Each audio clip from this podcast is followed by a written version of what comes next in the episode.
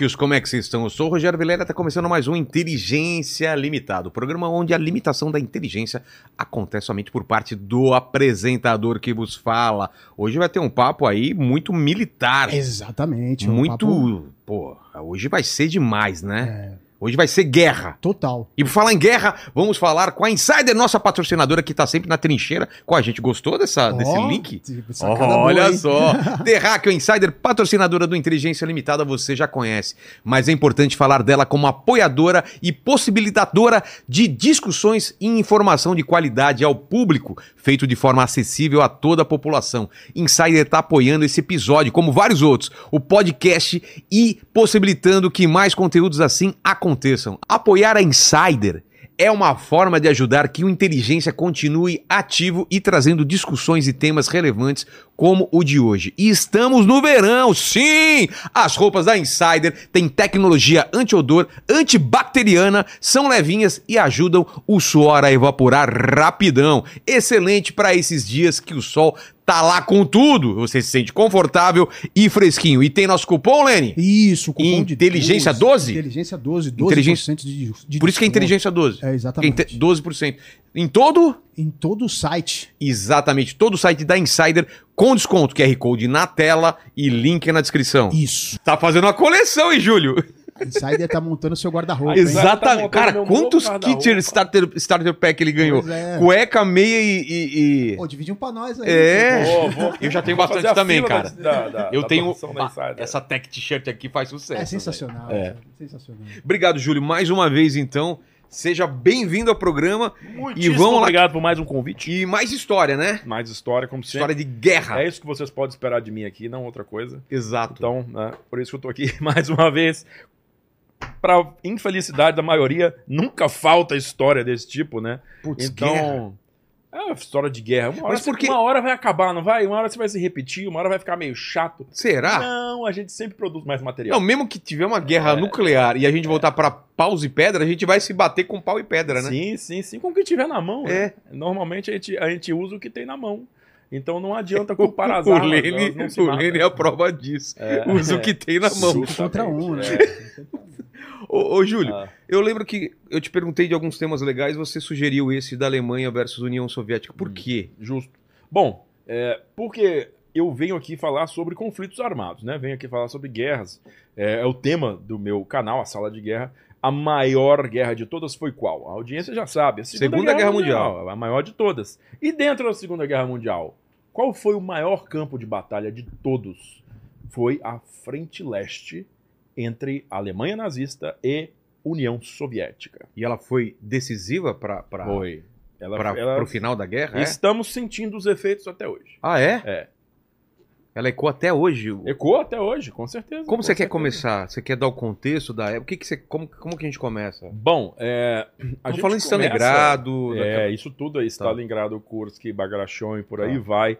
Eu sei que muita gente já pediu esses tópicos, inclusive lá no canal ainda não fiz vídeos exclusivos dessas operações que são gigantescas. Dá um pra dos detalhar vídeos- em ca- cada uma, Ah. tem coisa pra caramba pra falar. Ó, se fizer vídeo aí de 20 minutos, eu estou simplesmente passando, Sério? assim, como eu digo, é, você está simplesmente arranhando a superfície. É tanta gente, é tanto evento, são tantas as, as emoções, são É. tantas emoções que, que não dá para você fazer um videozinho e dizer que você cobriu o evento. né? Então, o vídeo que eu fiz da Operação Barbarossa, que vai de junho a dezembro de 41, eu fiz quatro vídeos, resultaram num vídeo de uma hora e vinte, mais ou menos, creio eu. É, e é um dos vídeos mais vistos do canal, é a Operação Barbarossa. Então, Que a gente vai falar aqui dela também. Vamos falar dela também. Mas como você prefere começar, Júlio? Então dá um contexto. O- Estamos na Segunda Guerra Estamos na. Segunda Guerra. Estamos na Primeira Guerra agora. Ah, tá. Tamo na- Vamos voltar lá na voltar. primeira, voltando. o, o rewind. O que acontece? O, o- o- o- quando eu faço som, o, o Tuti, corta pra mim, que senão fica coisa estranha, só o, É. o barulho. Então vamos lá, vai. Obrigado, viu? Era só pra mostrar isso. Pode voltar pra ele. Obrigado, Tuti. Bota pra cá, bota pra cá. Ah, então é o seguinte: no final da Primeira Guerra Mundial, você tem uma Rússia diferente da que entrou, né? Por quê? Por quê? Porque rola a tal da Revolução Russa. Em que né? ano? Em 1917. Em 1917, lá em fevereiro, cai o governo do czar Nicolau II.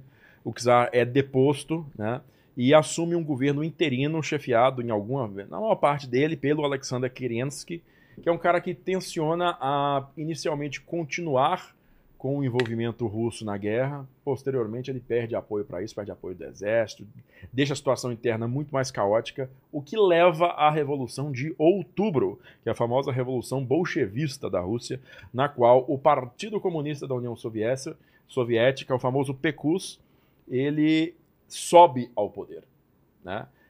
Porque o, o, inicialmente os comunistas não eram a força dominante revolucionária, mas com a desorganização reinante, o caos crescente de 1917, eles acabam se tornando a força radical que tem uma proposta de mudança mais radical, portanto acaba é, ganhando uma adesão bem grande. Né? Então, a partir daí, a gente tem o início do que viria a se tornar a famosa União das Repúblicas Socialistas Soviéticas, né?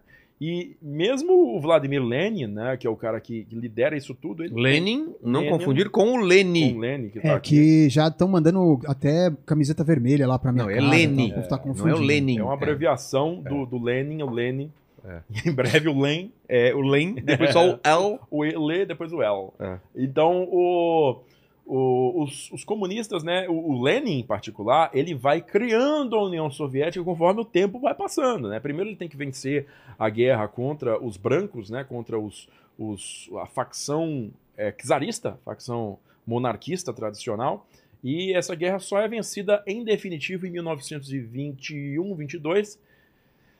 E aí sim, ele pode sentar na cadeira dele. Quando ele senta na cadeira dele, ele toma um, um, um stroke, ele toma um, um derrame.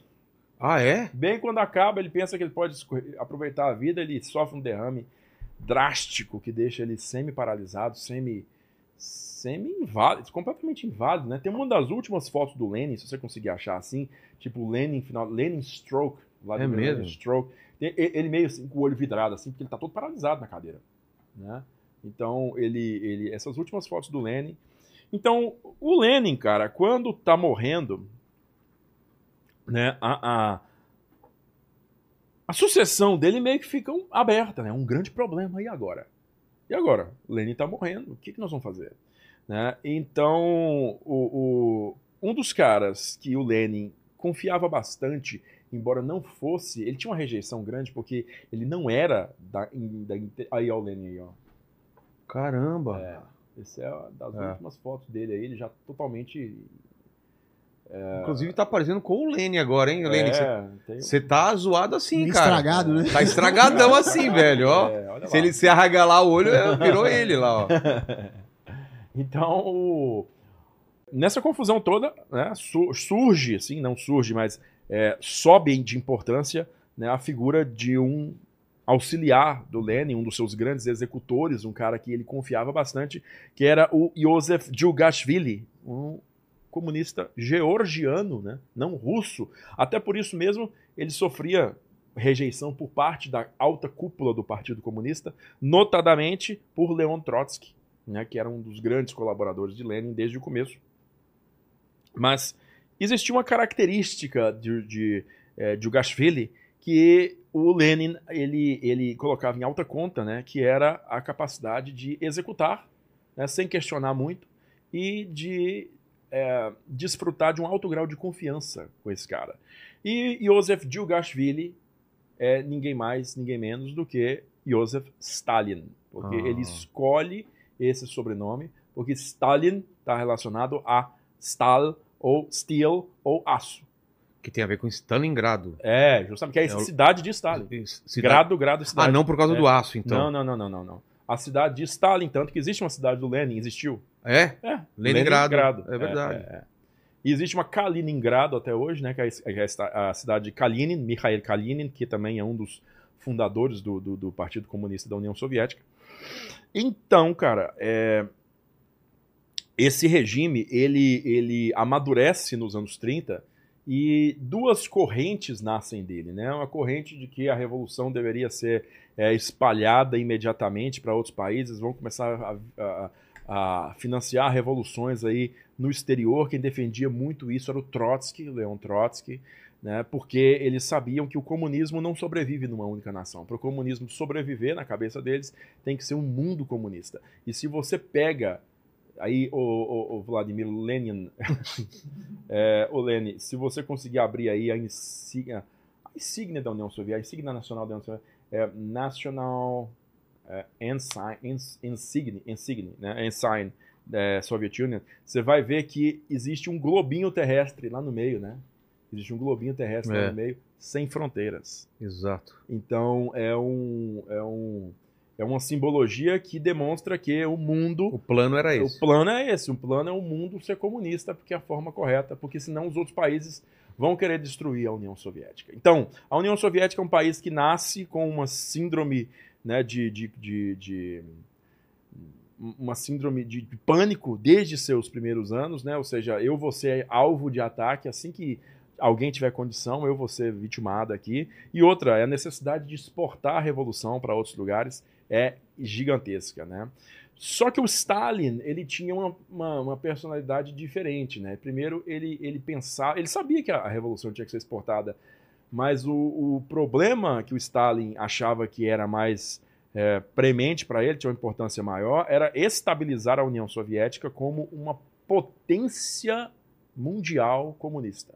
Transformar a União Soviética numa potência comunista, num país comunista, um país agrário que era a Rússia, cheio de fazenda, cheio de gente analfabeta, que, enfim, é, ele queria transformar aquele país agrário czarista, né, numa grande potência industrial que tivesse é, alto poder de, de, de, de influência no mundo inteiro e que aí sim ele poderia usar desse prestígio para exportar a revolução para os outros países, né? No fim das contas, o Trotsky ele acaba sendo exilado da Rússia, ele é expulso de lá, ameaça de ser assassinado, e ele vai eventualmente se se estabelecer no México, né? Onde ele tem relações calientes com Frida Kahlo, é, entre outras mexicanas, e ele ele acaba sendo Gostava morto de uma sobrancelha. uma ele. sobrancelha, uma monocelha. Uma monocelha. É, e ele acaba sendo morto por uma, um, um picador de gelo, né? Aquela, aquela, aquela marretinha bem fina, É, né? Bem- é. De, de alpinista mesmo, né? É. E ele acaba sendo morto por uma daquela em 1940, por um agente é, mexicano, né? Mexicano não, o rapaz não sei se ele era mexicano, mas estava no México. E esse cara é preso por um tempo, depois ele é recolhido para a União Soviética, ganha uma, uma estrelinha lá de, de, de herói da União Soviética. Mas enfim, aí tá o mundo, né? Sem fronteiras, O de trigo. acordo com, com o trigo, né? é, as duas. E esses, essas duas faixas vermelhas, cara, é, nos, no- nos símbolos mais complexos aí, elas são decoradas com dizeres. Ah, é? Todas elas são decoradas com dizeres, dizeres muito complexos em cirílico. Então é, é, é uma simbologia bem, bem completa mesmo. E a estrela vermelha lá em cima, né? A, a estrela de cinco pontas. Muitos dizem que é, são cinco continentes, né? Cinco pontas. E o vermelho é a cor da revolução. Então a estrela vermelha, a Krasnaya Zvezda, está onipresente em todo lugar, né, em todos os pontos de existência da União Soviética. E você tem os- o- a insígnia principal do negócio, É. que é o Martelo. martelo e a foice, simbolizando o trabalhador da cidade e o trabalhador do campo. Né? A união entre o trabalhador da cidade e o trabalhador do campo. Tá. É, a União Soviética, então, ela cresce de importância né, nos anos 30 com os planos quinquenais de Stalin de industrialização forçada. Né? Eu digo, for- quando eu digo forçada, é porque ele força a barra para a industrialização mesmo. Ele, inclusive, incorre lá no- no- nos, nos famosos confiscos de grãos da, da, da Ucrânia, né, que causam a fome generalizada da Ucrânia né, no começo dos anos 30, para vender esses grãos e conseguir comprar os, os insumos industriais, as operatrizes, as, as, as máquinas todas, para que a indústria soviética se agigante. Né? Então, a indústria soviética ela se move muito por consultores norte-americanos que vão lá implementar essas siderúrgicas, é, indústrias de transformação de diversas naturezas, indústrias químicas, tudo isso, né? E eles recorrem a acordos escusos, acordos na, na, na, na, umbra, né, na sombra, com diversas nações para a obtenção de tecnologias diferentes. Né?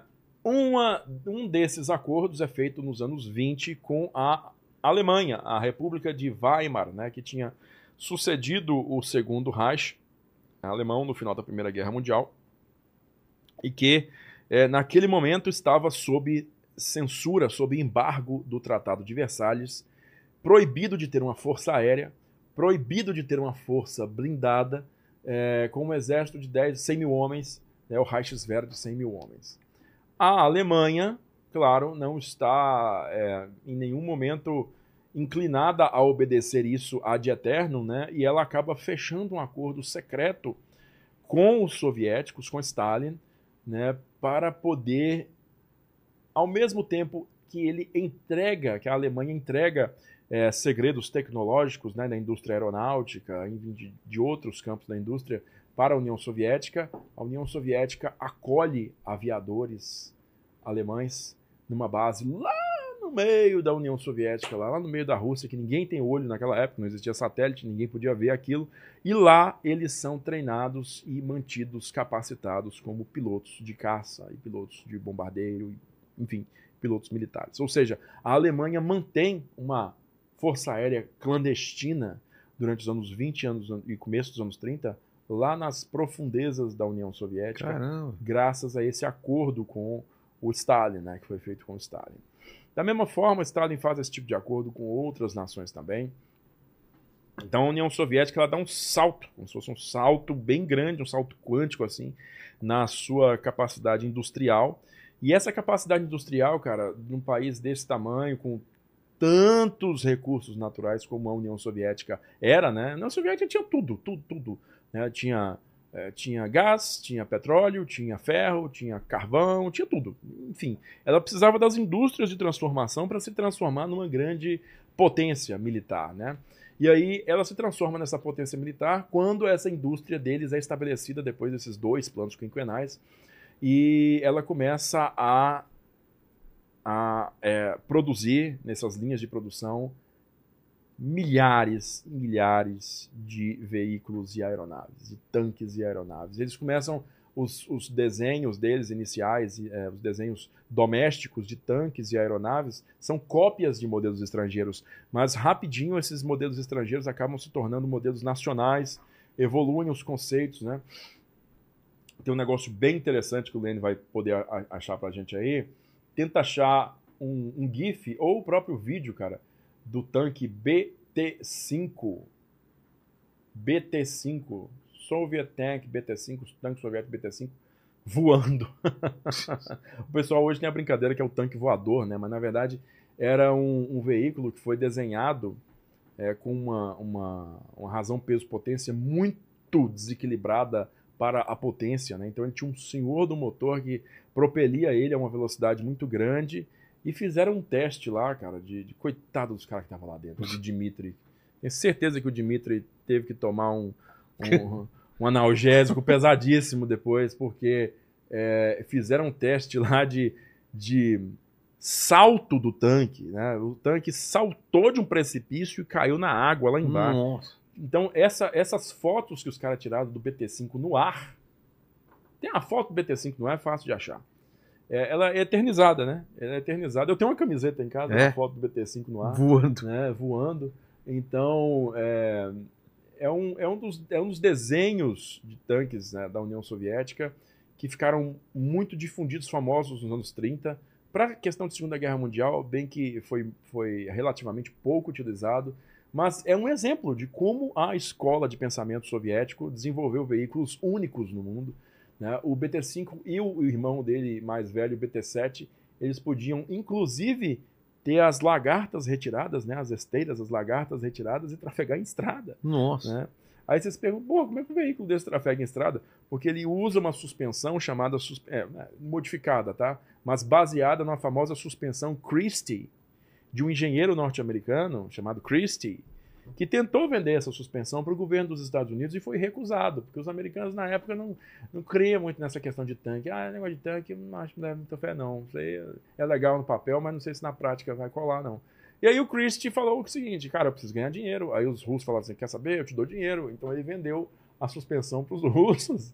E os russos botaram a suspensão nos veículos deles. Tanto que se você for perceber, boa parte dos veículos pré-guerra, até mesmo o T-34 durante a guerra, ele tem a suspensão, essa suspensão mole, essa suspensão com as rodas grandes, as rodas de estrada são grandes, são independentes, né? Então, semi-independentes.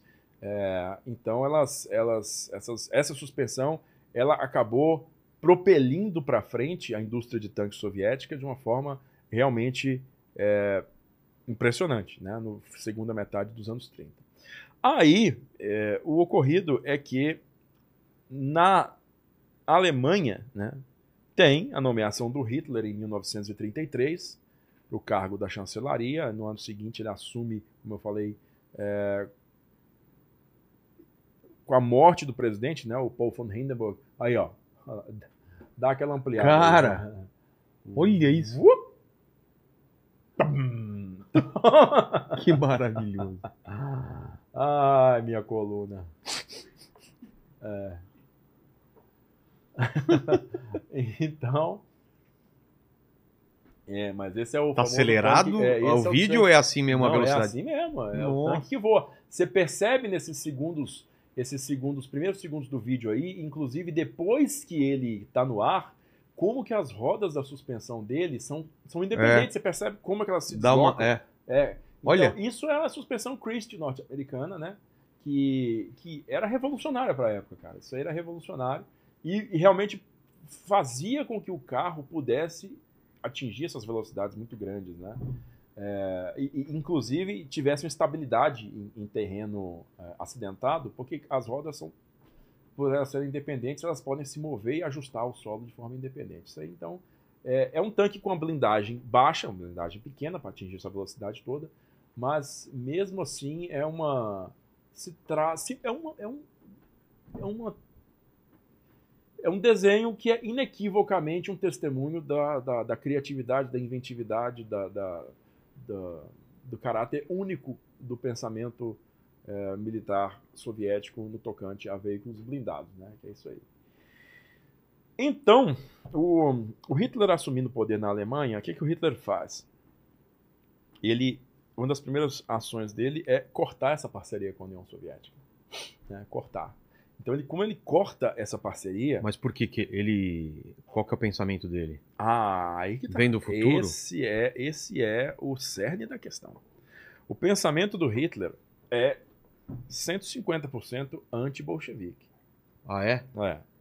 Então, ele colocou de forma bem clara e inequívoca no livro dele, ou seja, não tinha sombra de dúvida na cabeça de ninguém, nem hoje e nem na época, que ele tivesse algum tipo de simpatia com a causa comunista. Não. Era o inimigo jurado dele, era o bolchevismo, era o comunismo. Né? Muito embora ele próprio formou um, um governo, né, uma tipo de uma doutrina política de orientação socialista, Partido Nacional dos Trabalhadores Alemães, Partido Nacional Socialista dos Trabalhadores Alemães. Então. Nacional Socialista dos Trabalhadores Alemães. Acontece que o socialismo do Hitler tem esse caráter nacionalista, né? Então, é, se bem que você pode dizer que o comunismo soviético também é nacionalista, é, É. mas o comunismo soviético é, por definição, internacionalista. Né? Porque ele tinha por objetivo expandir o comunismo para o resto do mundo, todas as nações têm que ser comunistas e blá blá blá. E enquanto Hitler, ele tinha aquelas, aquelas tapa-olho de, de, de burro, né? Ele não enxergava nada que não fosse a Alemanha. Então, para ele, o que vale no mundo é a Alemanha e acabou. Inclusive, é, o nacional-socialismo dele é isso, só serve para nós. Eu estou preocupado em criar essa bolha para a gente aqui, ó. A bolha dos alemães, que viverão felizes no Lebensraum, no espaço vital deles, que inclui, que inclui, aí coloca o mapinha para a gente, aquele mapinha que você abriu, que inclui o leste europeu inteiro, né? É, noutra ocasião aqui eu falei que tanto a Alemanha quanto a União Soviética consideram a Polônia como um estado artificial. A Polônia não tem direito de existir na cabeça deles. Então, e é justamente a Polônia que está entre a, a Rússia e a Alemanha, né? É. Está a Polônia ali. Então, é, esse aí é o mapa mapa. da Barbarossa, tá? É, o que eu queria mesmo era um mapa, mapa político, mapa, Mapa normal mapa mesmo. normal aí. É, Da então, região. toda a, a, a região ocidental, toda a região europeia da Rússia, né, era vista como por Hitler como seu espaço vital, o espaço vital do povo alemão, com mais destaque, quase exclusivo para a Ucrânia ou o sul da Rússia até o Volga, tá? Isso tem diversas explicações, mas uma das explicações é que a, a imperatriz, antiga czarina Catarina a Grande, né, que era grande em todos os sentidos, inclusive no porte, ela. Ali, ó, entre a. Aí não tem a. Aí, aí é o um mapa da União Soviética, né? Parabéns, hein, pessoal? A gente tá falando da pode- Polônia, Alemanha, Pode Rússia. ser o mapa da Europa, pode ser o Google Maps, cara. Pode ser, não tem perigo não. É, É que lá não tem a divisão do- dos países, assim, né? É, o, o, o, o Hitler, ele, ele, ele, ele considerava que até o Volga, né, seria, o Volga é um grande rio, você tá vendo o Volga passando ali, ó, o riozão grande, grosso, Tá. tá. tá vendo o Volga passando, Stalingrado lá embaixo, ó, Stalingrado ali, Sim. Né, esse riozão, Volga, era o limite, Hitler, Hitler queria isso aí, ele não queria Irkutsk, Sibéria, essa loucura lá não, ele queria até aí, né, então, é, existiu uma população que foi convidada, uma população alemã, que foi, os colonos alemães que foram convidados a se assentar na Rússia, na antiga Rússia, nessa região sul da Rússia, né, que se espalharam até o rio Volga. Esses alemães do Volga eram chamados de alemães do Volga, Volga Deutsch. Né, e existiam etnicamente até essa época, 1940, existiam ainda os Volga Deutsch. Então, o- o- o- todo todo ponto político do Hitler era a unificação dos povos alemães sobre uma única sobre uma única bandeira, né, um único estado. Então ele acabava incluindo esses Volksdeutsch, né, alemães alemães é, raciais, não Reichsdeutsch, que é o alemão alemão mesmo, alemão do Reich, alemão da Alemanha, mas o, o Volksdeutsch, que é o alemão étnico, era incluído né, nesse nesse novo Reich que deveria existir com esses territórios soviéticos é, integrados. Né? E aí existia um problema que estava no meio do caminho, que era a Polônia. Né? A Polônia estava no meio do caminho. Então a Polônia tinha que Acharam ser, o mapinha aí, tinha gente? que ser retirada. A Polônia tinha que ser retirada da equação. Tá? Então, é, a, a- a configuração nos anos 30, a partir do momento que o Hitler assume o poder na, na- lá na. Aí é ainda um mapa da União Soviética lá. Parabéns Tá aí, ali em viu? cima, ó, Soviet Union Administrative Divisions. Né? Pode ser um mapa da Europa. O mapa da Europa que aparece a parte da Rússia lá. Como eu falei, Sabe? cara, Google Maps. Coloca mapa da Maps, Rússia. é, Né? como- Eu, Europe, ma- né? mapa da Europa. Mapa da Europa, é. já resolve. É, Aí, aí o, o- o Hitler, né? Ele, ele, por ter manifestado as ideias dele tão precocemente, de forma tão aberta, ele se torna um, um inimigo ideológico dos comunistas logo no começo. Né? Os comunistas já declaram seu repúdio ao governo alemão desde o começo. Ah lá.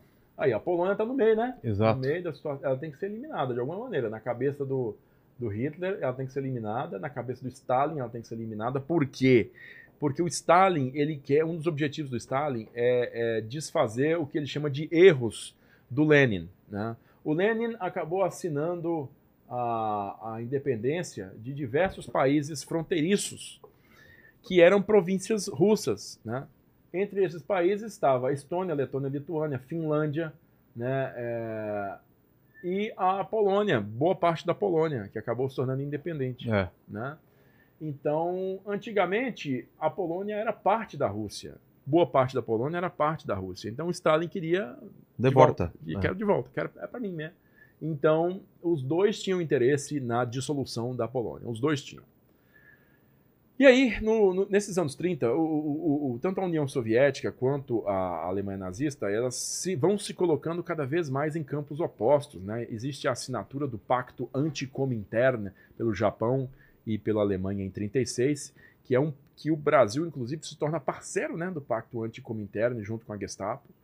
É, mas é um pacto anti-atividades do, do- da, delega- da, da, da Comissão Internacional né, de, de, de Financiamento do Comunismo, do Comintern, quer dizer, Comunismo Internacional, que é, é um dos, uma das comissões importantes lá do governo comunista em Moscou.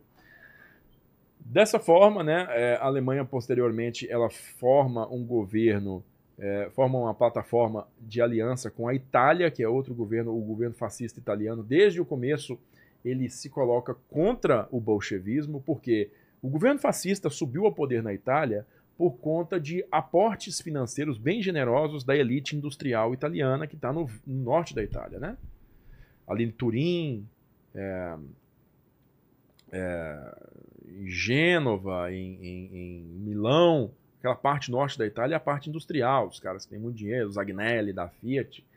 É, esses caras que financiam o nascente movimento fascista, né, dão, dão dinheiro suporte, e apoiam eles, por quê? Porque os fascistas iam para porrada com comunistas do norte da Itália.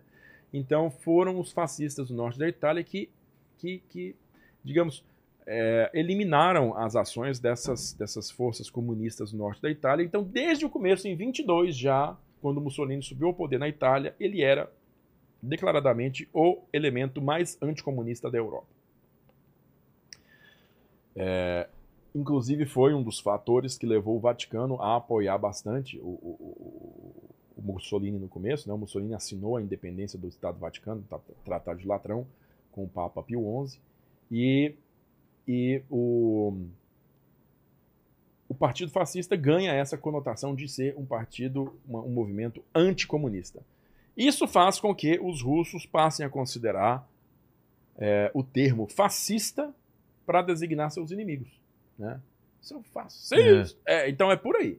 Tá? Tá. É, fascismo, é aí que começa. É aí que começa. E até hoje então, rola. até hoje rola esse Paranauê. Então, o, o, o, os nazistas, né, eles, eles ganham uma importância muito grande, muito rápido, mas eles continuam sendo chamados de fascistas, né, de, de, de, de, de é, pelos, pelos russos, né, eles continuam sendo chamados de fascistas.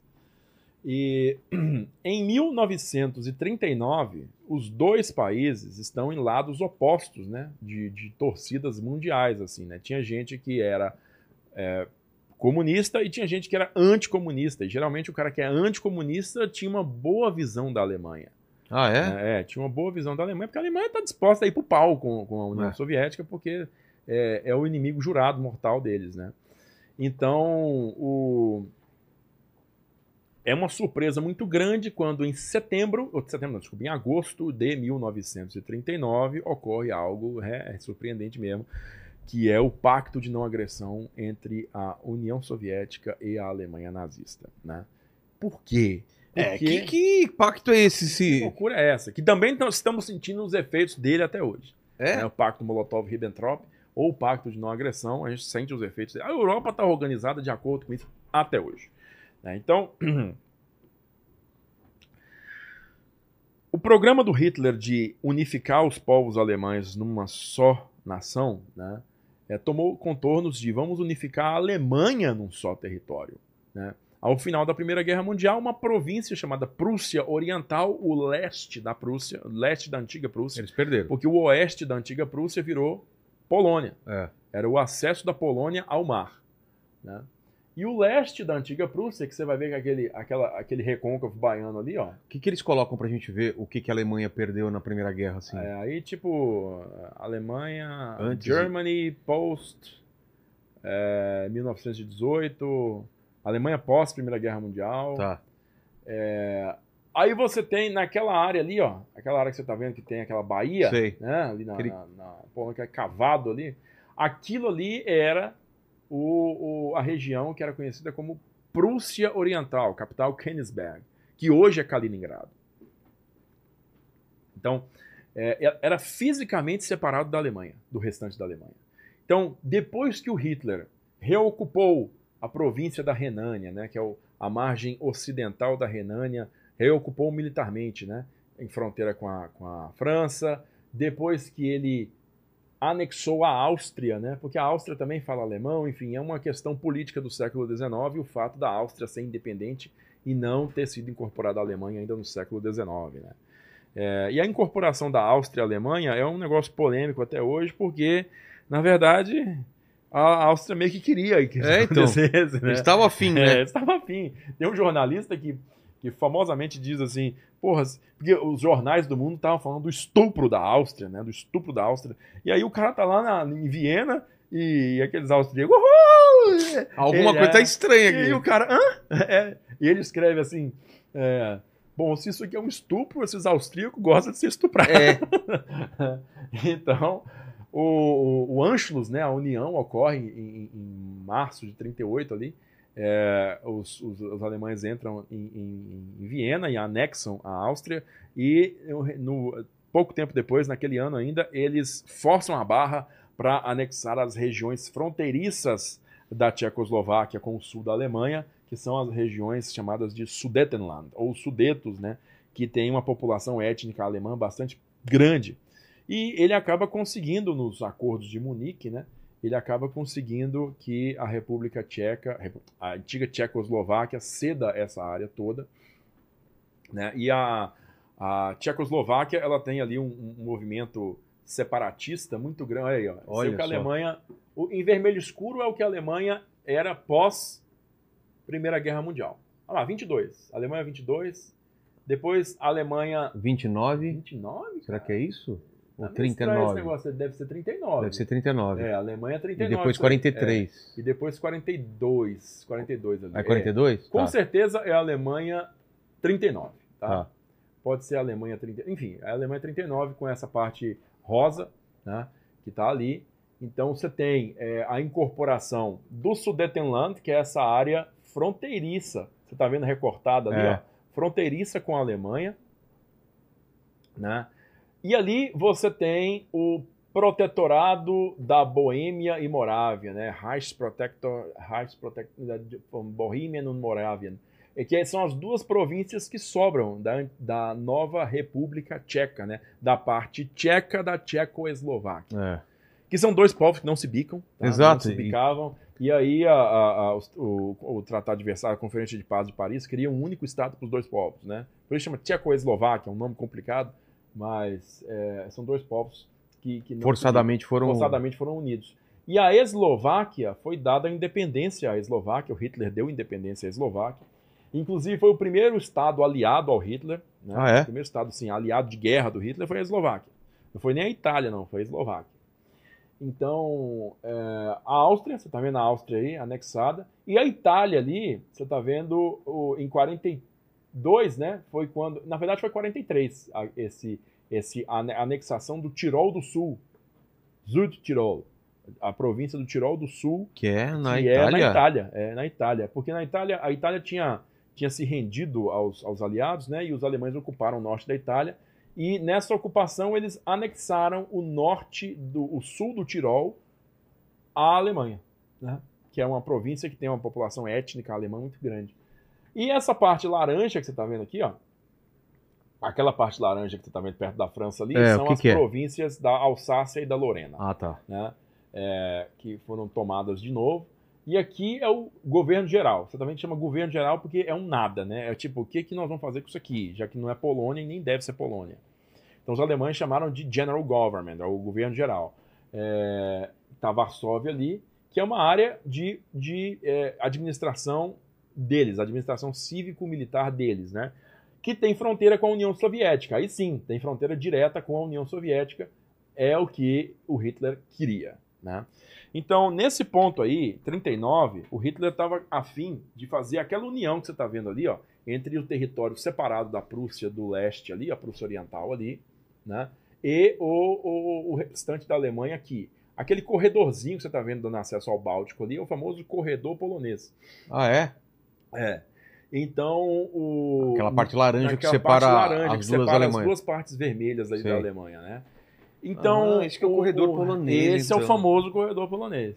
Então, o em agosto de 1939, aí coloca uma, uma foto do Pacto Molotov-Ribbentrop, que tem o Stalin lá em Moscou com o Ribbentrop e o Molotov.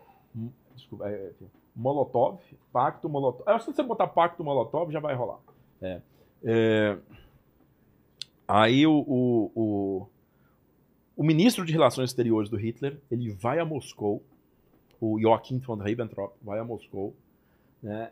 E ele se encontra com Stalin Ao mesmo tempo que delegações inglesas e francesas também estão em Moscou para se encontrar com Stalin para discutir a mesma agenda. Ué. Né?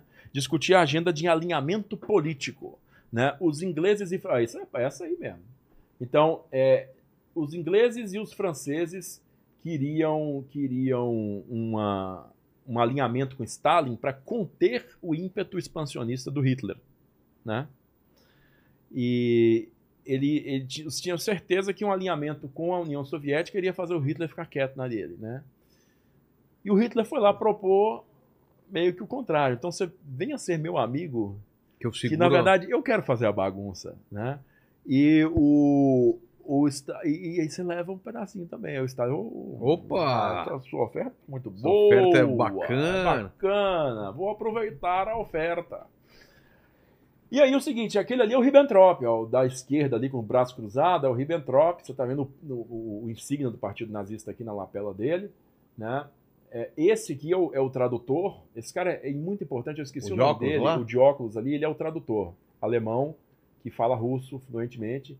Esse cara da direita aqui é Vyacheslav Molotov, que é o ministro de Relações Exteriores do Stalin, que está no meio da foto aí, É. não precisa de identificar ele. É, e, e foi os dois que assinaram esse, esse acordo, né? Chama-se formalmente Pacto Molotov-Ribbentrop, de 26, se eu não me engano, 26 de agosto, 23 ou 26 de agosto de 1939. Os dois lados sabiam que não ia ser respeitado, ou não? É, eles meio que sabiam que aquilo ali Era ia, só uma- era, era um ganha, era um ganha-tempo, assim. Vamos, vamos embora fingir que ninguém se odeia aqui É. e vamos ganhar o nosso por enquanto. Depois a gente vê. Mas é, esse protocolo, desculpa, esse, esse acordo, ele continha um protocolo secreto. Ou seja, eles assinaram, aí mostraram para a imprensa um pedaço dele. O pedaço que mostraram para a imprensa foi o seguinte: a Alemanha e a União Soviética se comprometem, acho que por cinco anos, né? A, a, a não se agredirem e, e iniciarem uma série de parcerias aí, científico, econômica, cultural, aquela coisa, né? Sei. é, é, intenções, carta de boas intenções entre as duas nações. Somos amigos agora. né? Não vamos nos agredir. Protocolo secreto. Aí o protocolo secreto ele já é discutido com os caras mais barra pesada. Tipo Lavrente Beria, que é o chefe do NKVD já na época. Né? Beria é um dos nomes mais. Chega a feder sangue aqui que eu falei o nome É dele. mesmo? né? É, então o, o, o, o Beria, né, ele é o cara que discute assim as particularidades deste deste acordo, porque o NKVD, que é a, a, a- força polícia secreta, né, que é a precursora da KGB, né, a NKVD se transforma na KGB posteriormente, que hoje é o FSB, né, na Rússia. Então, o protocolo secreto ele estipula, cadê o Lenin? É, só tá o, o Tuti, Tuti, alô, Tuti, você tem como colocar uma imagem aí do protocolo secreto do acordo de não agressão? Tem a, tem a, tem a foto da a foto da página assinada pelo Stalin. É, O Stalin dando o ok dele. O Lenin falou que ia tomar o café e ia, ia dar um problema, lembra que ele É, eu falou? lembro do problema Então sério, já é, deu problema aí nele. deu um problema aí nele aí, vamos, vamos aguardar. Gaia. Exato. É. Cara, eu literalmente isso. É? É claro que foi. É. Eu Tô ouvindo daqui. Vamos aguardar aí o, o, o trabalho. Cenas lamentáveis, né? Então, o... Esse protocolo que você falou, é o protocolo que estipula que é, eu tenho direito, direito à metade da Polônia aqui, você tem direito à outra metade, isso na surdina. na surdina. Tá. Né? E que na Europa você tem direito a esse país, esse país, esse país, esse país e esse aqui, e eu tenho direito a esse, esse, esse, esse, esse. Ou seja, uma ele- partida de war, assim. é, uma partida de war, literalmente. Eles colocaram, o, o Hitler e o Stalin decidiram que a Finlândia estaria sob esfera de influência soviética, Estônia, Letônia, Lituânia, Romênia, né, estaria sob esfera de influência soviética. Né, é, e o que o restante da Europa seria alemã. Então, em 1 de setembro de 1939, a Alemanha invadiu a Polônia. E aí, quando eles invadem a Polônia, cara, com aquele objetivo lá de, de, de unificar o território, né? E que ninguém sabia, mas o objetivo mesmo era desmantelar a Polônia, né? Desmantelar, porque o Hitler não, a- não reconhecia como Estado. É, Aí que rola aquele ultimato franco-britânico. Se em 72 horas você não retirar suas tropas, nós te declaramos guerra. Cara, eu não sei o que é isso, mas. é, não era bem isso aí, não, mas esse joinha do Stalin aí já diz tudo que eu queria, É. que eu queria dizer, né? Que ele deu a aprovação dele. É, O, o, o caso é que os alemães invadem a Polônia, utilizam novas táticas de guerra, né? De, de eh, uso combinado de armas, né? A aviação junto com a força blindada, a artilharia junto com a infantaria. Então, eh, eles varrem a Polônia, varrem o exército polonês da Polônia. A aviação deles, que tinha pilotos muito mais experientes do que os pilotos poloneses, né? Porque os, os alemães estavam combatendo na Espanha já há três anos, na Guerra Civil Espanhola. Então, eles eram caras profissionais, eram sujeitos que tinham aprendido a matar mesmo no ar, e, e- enquanto os poloneses eram, eram caras que estavam basicamente com treinamento né, teórico. Então, além das aeronaves alemãs serem aeronaves de primeira categoria mesmo, né, melhoradas em combate, e os caças poloneses não eram. Então, é, foi varrido do ar a Força Aérea Polonesa. É, e os polacos, eles, eles foram retraindo para o leste, né? Eles foram retraindo para o lado da fronteira soviética, né? Para eventualmente ou pedirem asilo né, na própria União Soviética, que não era um- um- algo muito é, aprovado por boa parte da população polonesa, porque os próprios poloneses eram visceralmente anti-soviéticos, né, anti-russos, por conta da guerra russo-polaca de 1920-21 ali, é, que os poloneses tinham vencido, né, inclusive. Mas então é uma população que não se dá bem com os russos até hoje. Tive lá na Polônia e vi isso daí. É. Então, então os poloneses, né, foram se retraindo para o leste e 17 dias depois do início da, da operação de invasão da, da, da Polônia, a União Soviética invade a Polônia pelo leste. Sabe? Então a União Soviética, quando ela invade a Polônia pelo leste, aí a Polônia fala assim: acabou. É. Agora, não tem o que fazer, não. Um de um lado, o É, outro um do de um outro. lado, outro do outro. E, e a Polônia não sabia. Foi pega de surpresa foi mesmo? pega de surpresa as duas vezes, né? Foi pega de surpresa as duas vezes e aí não teve o que fazer, né? Muitos, muitos militares é, poloneses que tinham recuado para aquela região leste foram capturados pelos russos, né? E executado com Caramba. bala na cabeça no, em Katyn, né? O massacre de Katyn de 1940, que foi autorizado pelo Beria, que eu falei, do Lavrente Beria, que é um cara que você pode pôr a foto dele aí, porque o, o- é um cara que eu já fiz um vídeo dele no canal. é, e, e o Beria, esse documento do Beria autorizando o, o- o assassinato dos, dos- dos oficiais poloneses só veio a público em 1990.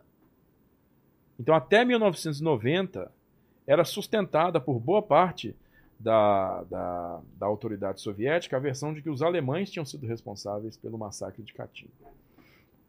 E só aí que, que foi realmente comprovado que o Beria e o Stalin foram os mandantes do, do, do massacre de Katyn. Né? Então, que, é, assim, ao mesmo tempo que os alemães desmontaram mesmo e, e- e massacraram diversos é, poloneses de diversas categorias, diversos é, estratos sociais, né, os soviéticos fizeram a mesma coisa para destruir a identidade polonesa é, como, como nação independente em 1940, né, para reintegrar aqueles territórios à, à antiga União Soviética. Tá? Então, cara, o- o- os dois países, depois que concluíram a invasão da, da, da Polônia, né, tem até a foto deles se cumprimentando ali do, Onde do- eles se cumprimentam? do Que cidade? Na cidade de. Foi, foi em Brest. Foi em Brest. Eu creio que foi na cidade de Brest, que tem uma grande fortaleza, antiga fortaleza. Foi onde eles se encontraram. Então, o Heinz Guderian, que é considerado um dos pais da doutrina eh, blindada alemã da Blitzkrieg, né? Ele tem, ele cumprimenta ali um, um- um- militar soviético lá, um comandante militar soviético. E os dois fazem uma parada conjunta, né? As tropas passam em conjunto. Caramba, quem E diria, os hein? dois fazendo review da- das tropas ali em conjunto. É, então el- eles eram vistos como amiguinhos mesmo, como parceiros é, ideologicamente, inclusive, né? Nessa época aí ficou um, negócio, ficou um negócio meio doido, assim, todo mundo se perguntando o que que tá acontecendo, cara? Por que, que esses caras estão amiguinho aí?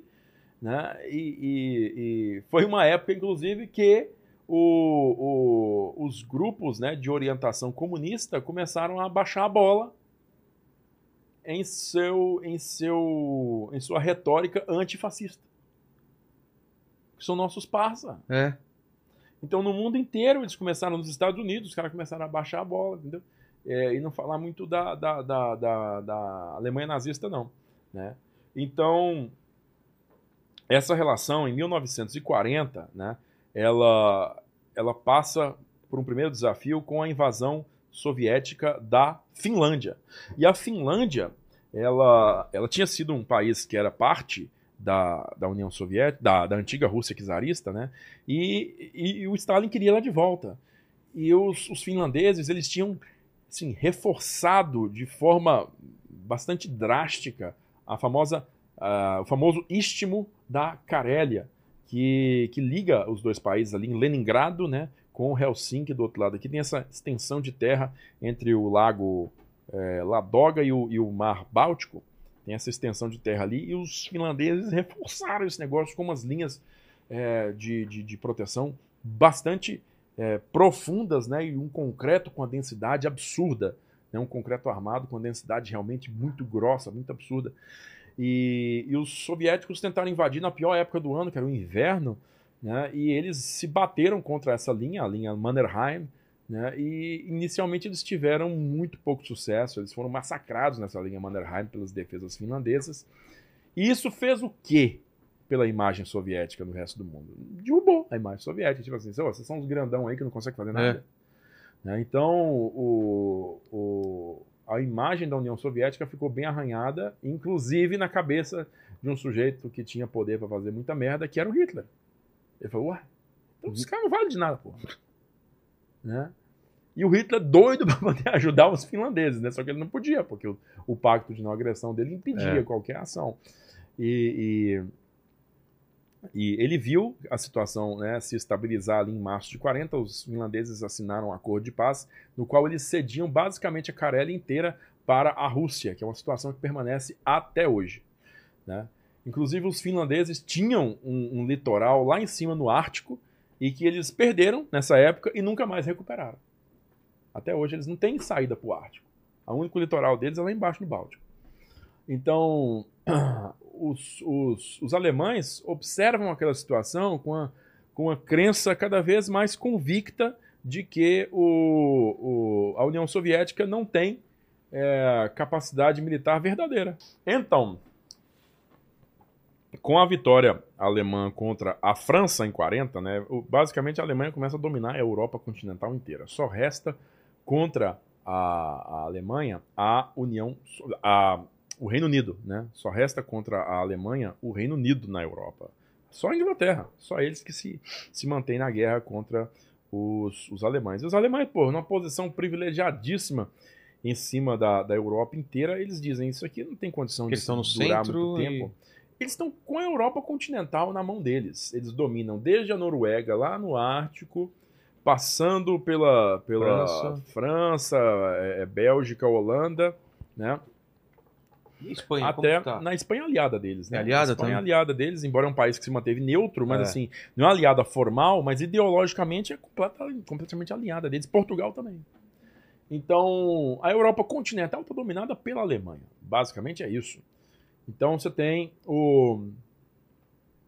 a situação que em é, novembro de 1940, né, chega em, em Berlim, chega o Molotov, chega o Vyacheslav Molotov, o ministro de Relações Exteriores é, soviético, ele chega a Berlim para uma conferência com Hitler, tá?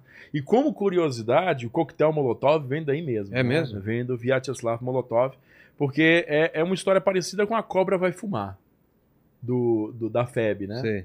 é quase uma história irmã da Cobra Vai Fumar, porque é, nos dias anteriores à invasão soviética da Finlândia, o Molotov foi à rádio e disse que as intenções soviéticas com a Finlândia eram as melhores do mundo. Amizade, somos povos irmãos, é nós, Nós, tamo junto. Tamo junto nessa aí. E, inclusive, é, a, a aviação soviética vai, vai levar cestas de pão para os finlandeses nesse inverno, vai levar cestas de pão. E no dia 30 de novembro, a Força Aérea Soviética soltou bomba na cabeça dos finlandeses em Helsinki, né? Aí os jornais colocaram assim as cestas de pão de Molotov, né? os destroços da Sim. cidade lá, né? E aí os finlandeses, eles eram um- um- uma nação nova, jovem e pobre, né? Eles não tinham muito dinheiro e uma das coisas que eles não tinham era veículos blindados, eles não tinham tanques. Eles tiveram que lidar com um exército basicamente baseado em tanques, que é o exército soviético. Então, na emergência, no desespero, al- alguém lá na Finlândia resolveu que ia criar uma arma de baixíssimo custo para agir como arma antitanque. E essa dano. arma era o seguinte: pega uma garrafa, né, enche de gasolina aqui, põe um óleozinho aqui, aí tu faz o seguinte: põe aqui um, um- um lenço e tampa, né? E toca fogo. E joga. E joga, porque aquilo vai virar um, um gel, vai virar um gel, vai queimar e vai entrar, aquela chama vai entrar por dentro das frestas do tanque e vai queimar os caras lá dentro, vai queimar os tripulantes lá dentro, entendeu? Daí que. E aí os, os finlandeses começaram a jogar isso nos tanques e começou a dar bons resultados, né?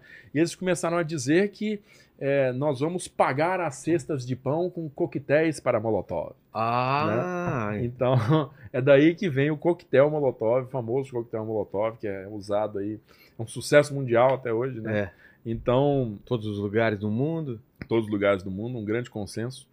Então, o, o- os alemães, né, em, em, em abril de 41, eles invadem lá, o Hitler ficou furioso com a mudança política de última hora na Iugoslávia, ele invade a Iugoslávia, ele quer resolver a questão dos italianos que tinham invadido a Grécia e estavam tomando pau dos gregos, então ele invade a Grécia e destrói a Grécia em questão de semanas também.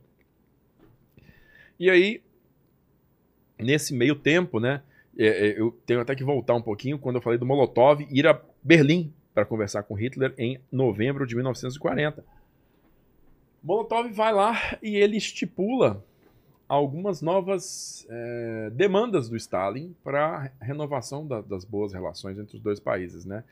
E aí entre essas demandas do Stalin estariam o controle dos estreitos de Bósforo e do, do, do Dardanelos, né? Que são estreitos turcos que ligam o Mar Negro ao Mar Mediterrâneo, É. né? Então os, os, os soviéticos queriam é, uma área de influência 100% deles ali na área dos dois estreitos e o Hitler negou porque isso isso na cabeça do Hitler significava liberar a marinha de guerra russa para atuar livremente no sul da Europa, né, no Mediterrâneo. Área dele. ali. Que é- era dele, era do aliado dele, do Mussolini, não era para entrar ali. E aí e os, os russos também queriam é, mão livre na Bulgária.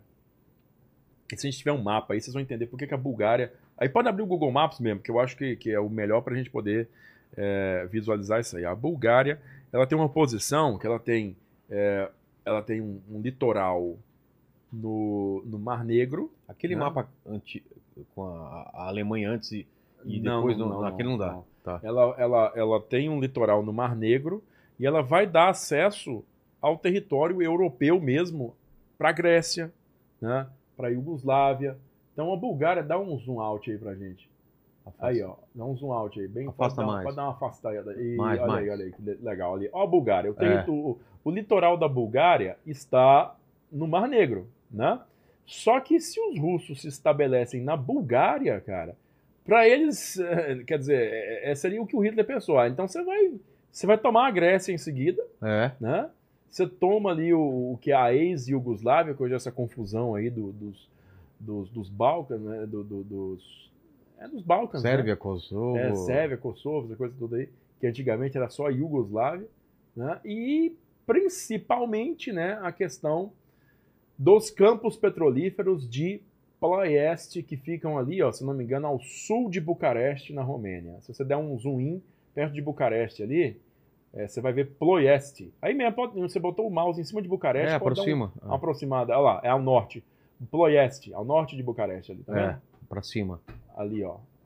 Então, Ploieste ali é, é onde tem os campos petrolíferos romenos, né, que eram basicamente a maior fonte de petróleo da Europa.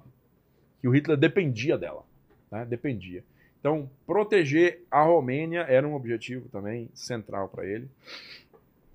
E nessas intenções aí, o Hitler percebeu que havia é, um interesse maior do Stalin em expandir sua presença na Europa, né, mais do que ele pretendia deixar. Né?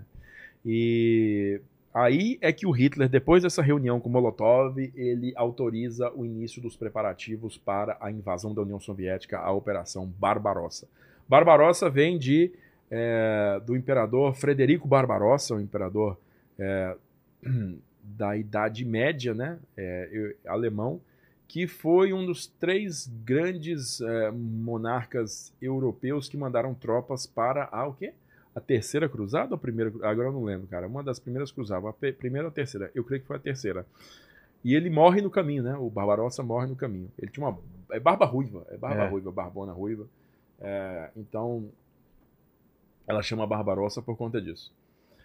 É, esse, esse, esse movimento que o Hitler faz, né, de, de começar a planejar e começar. Aí, quer ver, Helene? Pode colocar. Coloca por gentileza um mapa. Dá um zoom out aí, vamos colocar o um mapa da Rússia mesmo, fronteira com a Rússia, nesse aí, antes de mostrar a operação em si. É, pode dar um zoom out. Sabe o que é zoom out, né, tu, aí... Ah, procurando o mouse. Procurando o botão zoom out. É.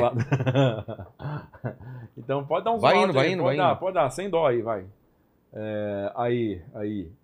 É, aí centraliza pra gente aí a fronteira com a, com a Rússia aí. É, isso. Vamos, vamos, vamos, vamos, vamos, vamos, vamos. E, tá bom, acho que tá bom. Um pouquinho mais pra cima pra gente ver Leningrado ali. Que hoje é São Petersburgo. Aí. É isso aí. Então é o seguinte. Esse era o cenário que o, o, o Hitler tinha, né? O planejamento dele. A fronteira era um pouco mais para leste, tá? A fronteira era um pouco mais para leste, ali na altura de, de Lvov, ali, nessa, nessa, nessa altura que passava a fronteira mesmo. Então, é, o plano do Hitler, no final, o, o, aprovado por ele, foram três grandes é, vanguardas blindadas, três grandes grupos de exército que fariam o, um avanço é, paralelo, porém independente, contra três eixos específicos.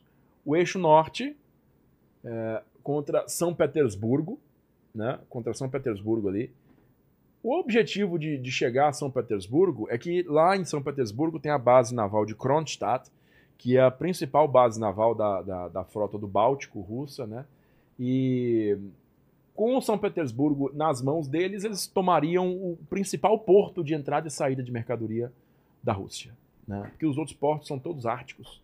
Né? Então, tomando São Petersburgo, pioraria a situação logística da, da Rússia. Né? É, um segundo eixo diretamente contra Moscou, porque é a capital política, tomar a capital é tomar o país. Né? Então, é, é, era o eixo mais importante na, na, na, na, planejamento dos alemães, tanto que o grupo de exército centro, né, ele tinha dois grupos Panzer, né, que posteriormente foram reclassificados exércitos Panzer. Panzer é blindado. Então, o primeiro, o norte, tinha um único e o sul tinha um único. E aqui o grupo Panzer, os dois grupos Panzer do, do, do grupo de exército centro avançando contra Moscou. Eles esperavam que o grupo de exército centro fosse o que fosse tomar mais porrada, né? Fosse o que fosse enfrentar realmente o maior número de, de inimigos. Então, por isso, um reforço grande né, no número de, de panzers aí no centro. E no sul, contra a Ucrânia, né, com o objetivo de chegar ali é, à foz do rio Don, né, na divisa ali ó, do, do, da Ucrânia com a Rússia, e entrando nessa parte sul, né, eles deveriam entrar nessa parte sul da Rússia. Puxa, puxa um pouquinho, mostra o, mostra o sul aí um pouco mais aí, Lene. É, essa parte, o essa parte, contrário. Sobe. Não, não, oh, contrário, contrário. Meu mano. Deus, o contrário é o contrário, não é a mesma coisa. É. Aí, ó, essa parte sul que você tá vendo ali acima da Geórgia, tá vendo? Ah. Essa parte entre os dois, dois mares aí, ó, o, o, Mar O Negro. Mar Negro e ali, se eu não me engano, é o. Não é o Aral, não, cara. É o Cáspio. Tá? Entre o Cáspio e o Mar Negro tem essa área de terra aí que é chamada de Cáucaso. Né? Então, essa, essa- o Cáucaso é riquíssimo em petróleo, riquíssimo. Tá? Tanto que o Azerbaijão hoje é um grande exportador de petróleo. Né? E ali tá- estão cidades como, por exemplo, Grozny, né? ali que é a tal da Chechênia, né? Grozny, é, Baku. Essas cidades são polos de, de refino de petróleo né, para a União Soviética. Então, o petróleo do Cáucaso e o terreno, a terra preta da Ucrânia, né, era, eram os grandes objetivos do Hitler. Né? As riquezas que ele precisava para se estabelecer em definitivo são essas duas. Então, embora o reforço de tanques fosse para o meio, ele tinha na cabeça dele que essa é a área mais importante, é o sul que é a área mais importante.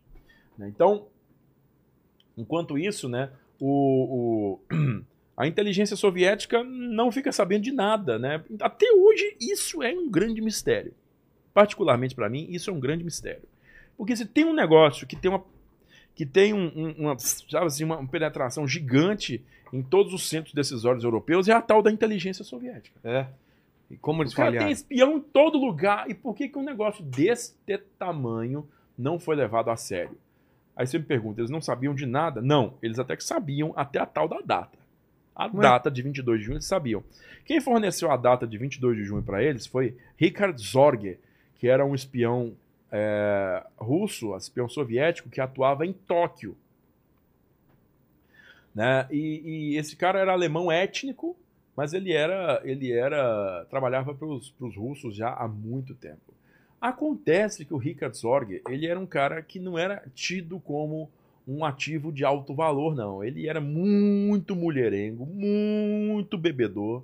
Então, as informações que ele passava raramente tinham valor, cara. Ele passou a data do dia 22 de junho, que é a data precisa que aconteceu, mas ele, ele passou outras 10 datas ao longo do tempo. Então, ninguém levava em muita consideração o que o Zorg falava. Depois, falava, "Ah, pô, o cara avisou, hein? É. Eita, caralho. Mas, mas é, ele, na verdade, passou outras datas que não aconteceram nada.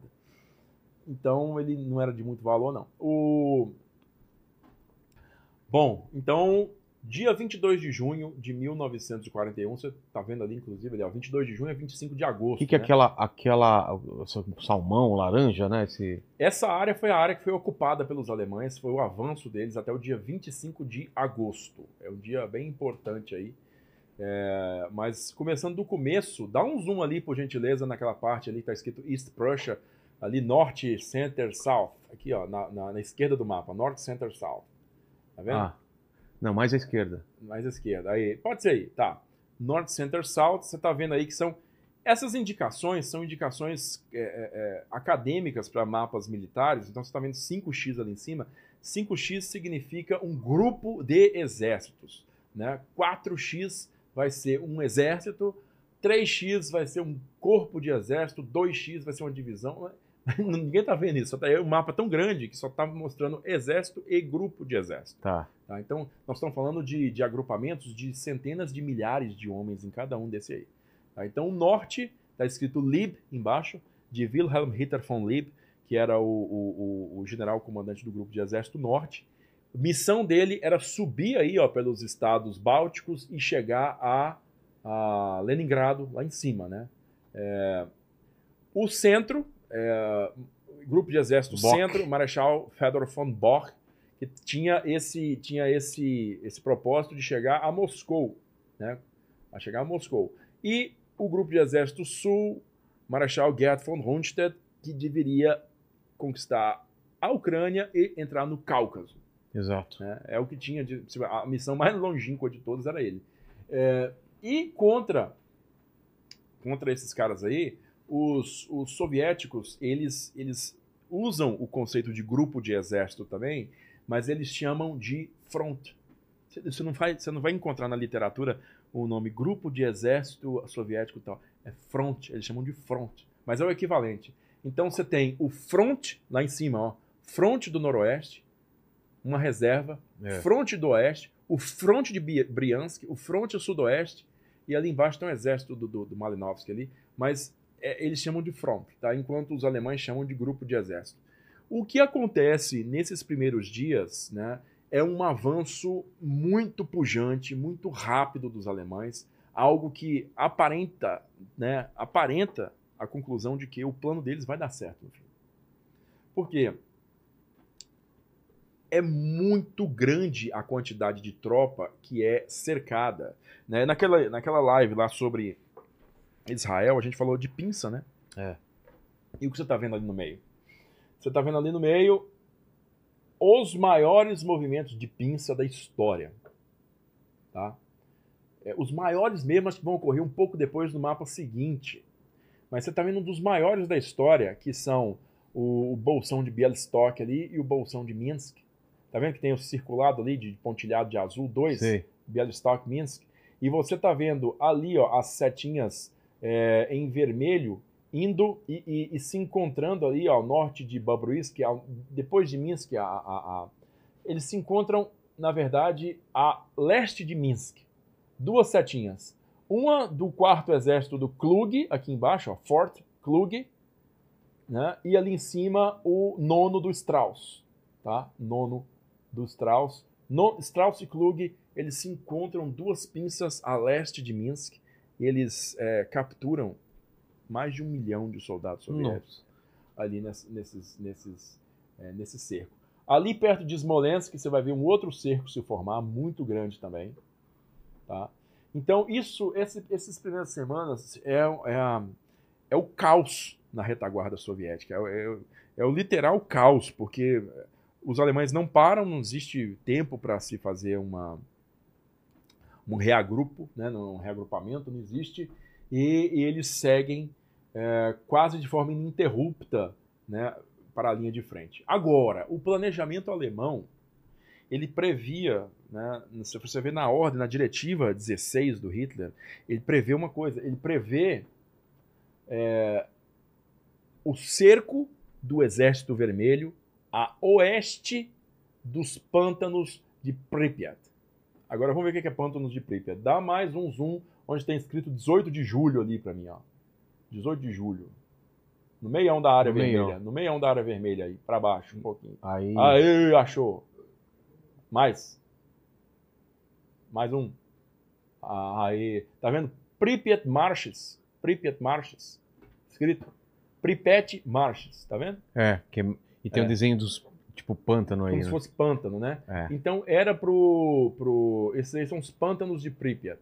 É uma área que historicamente sempre dividiu a ação, né? Entre norte e sul, porque é um terreno muito ruim, é um terreno alagado. Então, o- os alemães, o Hitler previa o envolvimento, né? O cerco e captura do Exército Vermelho a oeste dos pântanos de Pripyat. Você viu que boa parte dele realmente foi, né? Cercado ali. Mas a falta de inteligência alemã dentro da União Soviética causou uma surpresa extremamente desagradável para eles, porque eles não previam um segundo contingente de tropa que estava Na retaguarda? da retaguarda ali, É. que apareceu e os caras falaram: pelo amor de Deus, de onde é que sai tanto soldado? Né, Então as coisas começaram a se tornar preocupantes aí, ó, depois de, de algumas semanas, né, no mês de final do mês de agosto, é, algumas é, essas preocupações começaram a, a ocorrer, né? E o que, que você está vendo aqui, justamente neste ponto da imagem que vocês estão vendo aqui, ó? Você está vendo a- a- o avanço do, do grupo Panzer Kleist, primeiro aqui, ó, primeiro grupo Panzer Kleist, escrito Kleist embaixo. Então, Kleist, ele fez esse avanço no norte da, da Ucrânia, Vinnytsia, né, chegando ali a- a- ao norte de, de, de- de Kiev, e lá no, no centro, o Klug e o Guderian, ali, ó, Second Guderian, tá vendo? Second Guderian, é o segundo grupo Panzer do Guderian. É, os dois grupos Panzer do centro é o terceiro do Hot e o segundo do Guderian. Então, esses são os dois caras que seguem pra frente mesmo, na correria. Né? Eles que fazem os cercos e tal. E você vê que o Guderian já tá chegando ali, ó, Gomel, Briansk, perto de Briansk. E olha essa cunha, né? essa área em poder do Exército Vermelho. Lá pro para leste, onde está escrito Potapov aí, ó, o quinto exército desse general Potapov. Tá vendo como é que esse negócio está tá causando uma, uma, É porque que uma anomalia na linha. por que que né? eles colocaram os alemães de vermelho e os russos de azul aí confunde a gente, né? É porque é uma- isso é uma notação acadêmica utilizada nos Estados Unidos. O Ah, é? inimigo é? de vermelho e o, o você é ah, azul. tá. Como é os- os- nessa época o comunista é aliado, então Fica de o- azul. fica de azul e o inimigo é o vermelho. É, então o, o- o Hitler mandou parar a situação. Ele mandou parar a situação. Temos que tapar isso aí. ó.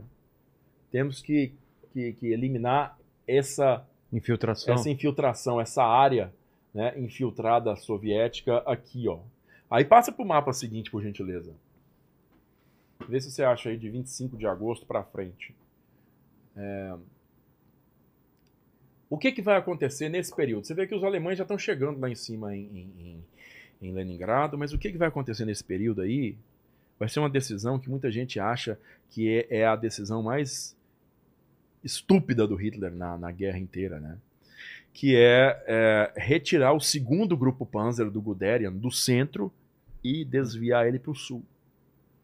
Quando ele, ele desvia o grupo Panzer do Guderian né, do centro para o sul, e ele vai desviar, inclusive, o Roth, né, uma parte do grupo Panzer do Roth para o norte também, para terminar o cerco de, de, de Leningrado. Aí, justa, justamente. Isso, dá uma ampliada agora, por gentileza. Dá uma ampliadinha aí.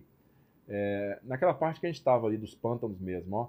Onde tem baixo. Ki- Kiev, Kiev, aí perto de Kiev. Isso, aí tá legal. Mais um, mais um pouquinho para frente, por gentileza. Mais um pouquinho para dentro aí, por gentileza. Não, não. Dá um zoom. Zoom mais um. Giradinha aí no scroll. Zoom é, é, é- é o contrário disso. Isso. Aí. Zoom é aproximar, zoom out é afastar, tá? É, Zoom in. in, é. Você não entende, não? In. É in, out. out. Né? Então, então Aí dentro. é, Entendeu? Zoom in. Ah, tá. Falou Então, de guerra, seguinte, você fica nervoso. fico nervoso, eu choro, né? Eu choro. É. Nossa, é tão triste. Aí, é, você tá vendo ali, a leste de Kiev, você tá vendo um cerco também, com 5, 21, 26, 37, né? É. São exércitos que foram cercados ali. Esse é o maior cerco da história. Esse aí. A maior quantidade de tropa capturada de uma única vez foi a leste de Kiev, é, nesse mês de final de agosto, começo de setembro. Cadê de... Kiev aí? Eu não tô Tá vendo. logo ali, ó. Kiev, ali do- no, no- no circuladinho, com 5, 21, 26, 37, logo aí. Ah, tá, É. tá. Aí é, é logo aí que acontece esse mega desastre, né? Porque você vê ali, ó, o segundo, o, segundo de Guderian descendo, né? Com o primeiro do Kleist subindo e fechando o cerco ali em Lokvitsa, né? Tá vendo? As duas pinças, uma É. sul, uma norte. Quando fecha isso aí, cara, é aquela captura maciça, mas maciça de gente. É, é inacreditável. Os alemães é, publica- pu- publicizam isso no mundo inteiro, né? Nossa, a massa de gente. E posteriormente ainda é fechado um cerco ali em Briansk, que você está vendo, 3 de outubro, né? Que também é bem grande, mas o maior deles é esse de Kiev mesmo. E aí, nessa ocasião, os caras tiram uma foto que só veio a público muito tempo depois, né? Uma foto do Stalin. Que tá aí na internet, hoje essa foto é famosa. O Stalin. tipo assim. Velho! Não tem o que fazer. Fudeu muito. Tipo, fudeu demais. E aí o, o, o Stalin tá assim, desolado. Né? Lá, é, é, dizem que foi no meio da madrugada e quando ele recebeu a notícia que isso aí aconteceu, tipo, a foto assim. Que é um negócio que não dá pra representar o Stalin desse jeito. É, é, existe uma etiqueta ali pra representação do- da liderança, então. Aí, né, você tem é, essa situação que, que ela, de novo, ela sinaliza que os alemães vão conseguir o que eles querem, né? Só que, é, ao mesmo tempo, cara, você faz esses cercos e quando o cerco é fechado, falta tropa, falta contingente para poder fechar ele em definitivo, né? Manter, ó. a manter em definitivo. Então, sabe o que acontece? Quando fecha o cerco, os caras desesperam e tenta fugir para leste. E boa parte consegue, antes de, de fechar 100%. E isso começa a denotar um negócio. O exército alemão está se tornando Esparso. esparso, super Isso é um problema. E isso é um problema sério. Aí, ó, cara achou. Ah, tá. Stalin aí, puta que pariu. Essa é a foto puta que pariu dele. né? Então, então o, o, o, o avanço, ele, ele, quando o Guderian consegue fazer, concluir esse cerco, né, no final de setembro ali, ele recebe a autorização para voltar para o grupo de exército centro e reiniciar a ofensiva contra Moscou. Só que nesse tempo que ele deixou o centro e foi para o sul para poder fechar esse cerco em Kiev, né, é, e, o, e, o, Hitler, na verdade, como eu falei com vocês, é considerado o pior erro né, que o Hitler cometeu por muita gente, né, é, analisando para uma outra lógica, o que o Hitler quis priorizar com a captura da Ucrânia, em 41 ainda, né, o, foi o, o, pensamento de que, na cabeça dele, né, de que a guerra duraria mais do que os seis meses iniciais. E que capturando a Ucrânia e posteriormente o Cáucaso, e que para capturar a Ucrânia precisava de, de fazer essa conclusão do, do, do, dos combates de captura do Exército Vermelho na Ucrânia, né, é, seria negar aos russos sua principal fonte de alimento. Né? E posteriormente. Um pesado. É um golpe pesado. Né? É, e posteriormente negar aos russos sua principal fonte de petróleo. Na linha do tempo que eu até comentei naquela outra live sobre a FEB lá, outubro de 1941, quando os, os russos perdem a Ucrânia, perdem a principal fonte de alimento deles, é concomitantemente, justamente quando eles assinam o Land-Lease com os Estados Unidos, o programa Land-Lease, para a cessão de material de guerra. E o programa Land-Lease inclui como material de guerra ração. Entendi. Então, é, calcula-se que já em 1942, cerca de 3 milhões de pessoas na União Soviética foram mantidas vivas graças à comida que vinha dos Estados Unidos porque realmente eles perderam a, a famosa cesta de pão deles, né? É, então, é, os combates no sul eles eles são concluídos em 1941, né, com a com a, a tomada de Rostov-on-Don, que é uma cidade que, que fica na foz do rio Don, né, é chamada de porta de entrada do Cáucaso, né, para a região do petróleo. Os soviéticos fazem um contra-ataque que retoma essa cidade, então é um banho de água fria para os alemães no finalzinho do ano. Eles passam o inverno sem, sem Rostov. Lá em cima, no norte, eles capturam a cidade de, de, Não, cercam a cidade de Leningrado. A cidade de Leningrado quase morre de por inanição. As pessoas comeram papel de parede. Caramba. Não existia mais rato na cidade, todos foram comidos. Né? Isso não falar de gato e cachorro também, que foi todo, todo mundo foi comido. E aí é, eles são mantidos vivos por uma estrada que ela é construída, uma estrada que é aberta em cima do gelo do Lago Ladoga no inverno, que o gelo é tão denso que suporta uma estrada, né? Suporta caminhões em cima dela. Então a famosa estrada da vida de Leningrado mantém Leningrado viva nesse inverno, né? É, graças ao auxílio, graças ao auxílio né, logístico desses caminhões que passaram essa comida para dentro da cidade pelo inverno. Leningrado fica cercada até 1944, até janeiro de 44 ela fica cercada. São mais ou menos 900 dias né, é, de cerco. E no centro, cara, os alemães, o quarto exército do Klug, chega às cercanias de Moscou é, e faz um ataque em pinça novamente, tentam uma, uma pinça sul e uma pinça norte, né? E nessa pinça norte tá lá a sétima divisão Panzer, e nessa sétima divisão Panzer tá um regimento é, Panzer que é comandado por um tenente-coronel chamado Hasso von Manteuffel.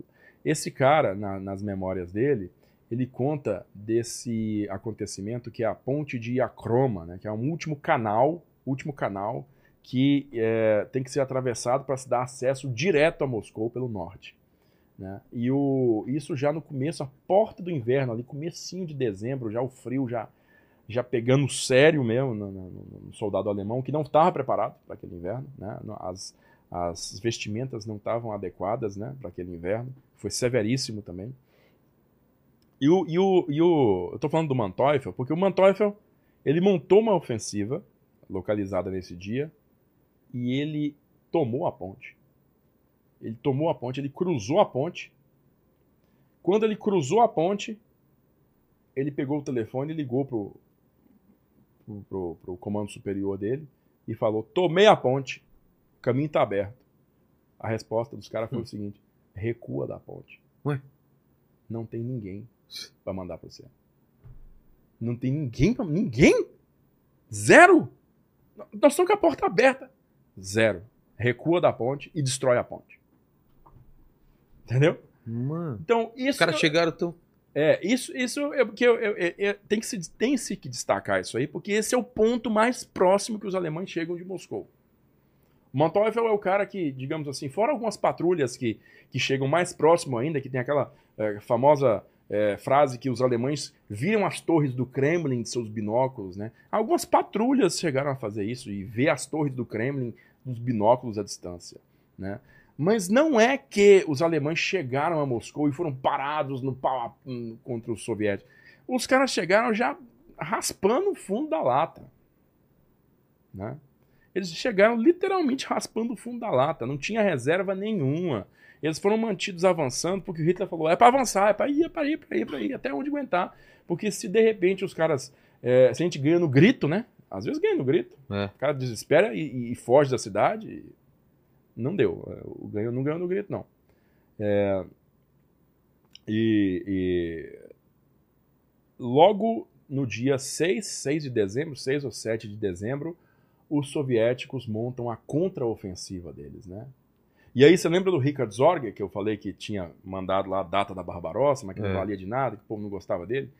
E, só que o Zorger, ele fez um, um- uma- um- ele forneceu uma, uma inteligência né, para os soviéticos que posteriormente deu a ele até o título de herói da União Soviética. Não foi esse negócio de fornecer a data da Barbarossa. Foi o seguinte, o Zorg tinha um, um- um- amigo, um brother, um peixe, lá no... que era assessor de um, um alto político japonês, lá em Tóquio, que era parte, assim, ele tinha que fazer reuniões com o alto comando japonês. E nessas reuniões com o alto comando japonês, né, estava se decidindo ali no segundo semestre de 41 qual era o grande próximo passo do Japão. Seria, digamos, atacar os, os americanos lá no Pacífico,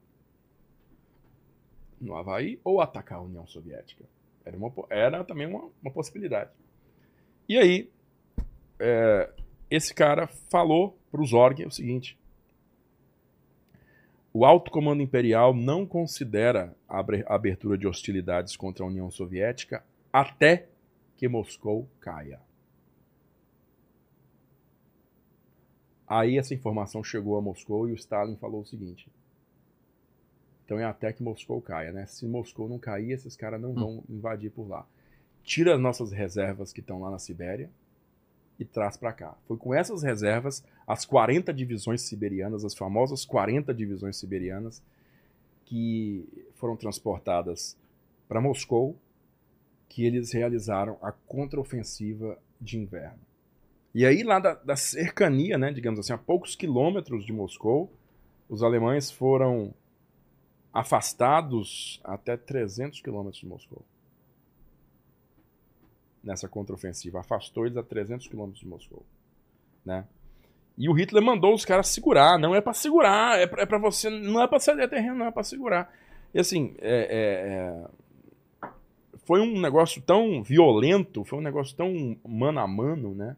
Que, que vitimou tanta gente naquele inverno, naquele negócio absurdo. O cara não podia mijar, ele não podia mijar. Porque se você botasse o Pra- pra fora. para fora, um tiro. congelava. Ah, de, de frio, você tá falando. congelava, perdia na hora, né?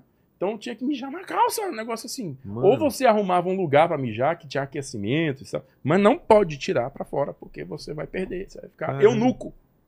Nossa, mano. Então o, o,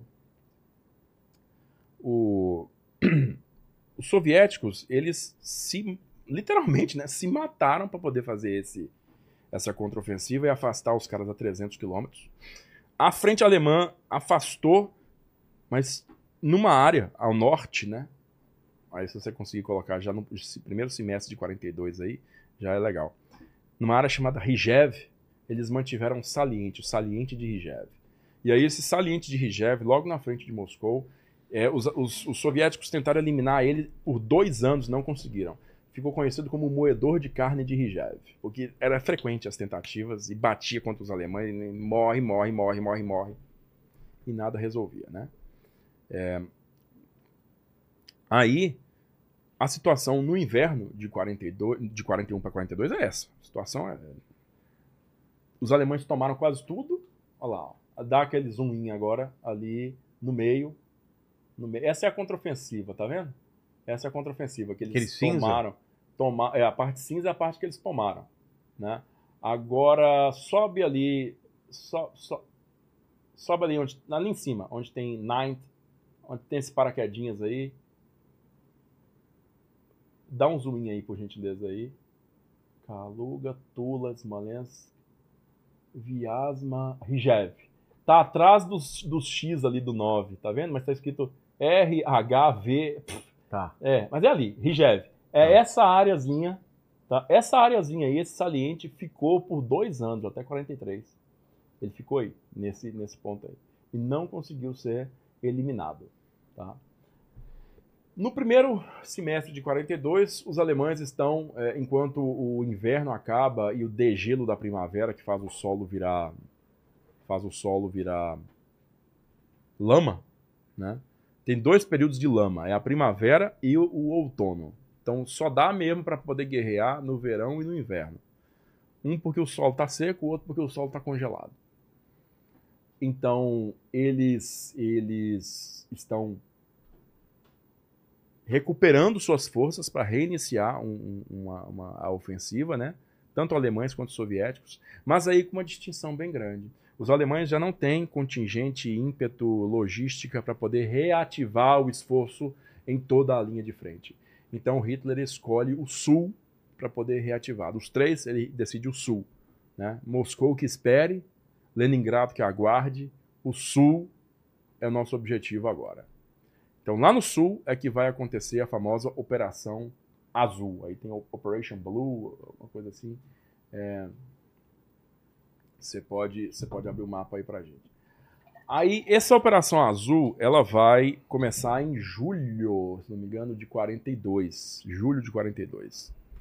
E essa, nessa operação aí é que os, é, é o máximo da cooperação do eixo, né? Em esforço de guerra é o máximo da cooperação do eixo, porque o avanço vai no leste vai contar com tropas italianas, húngaras e romenas.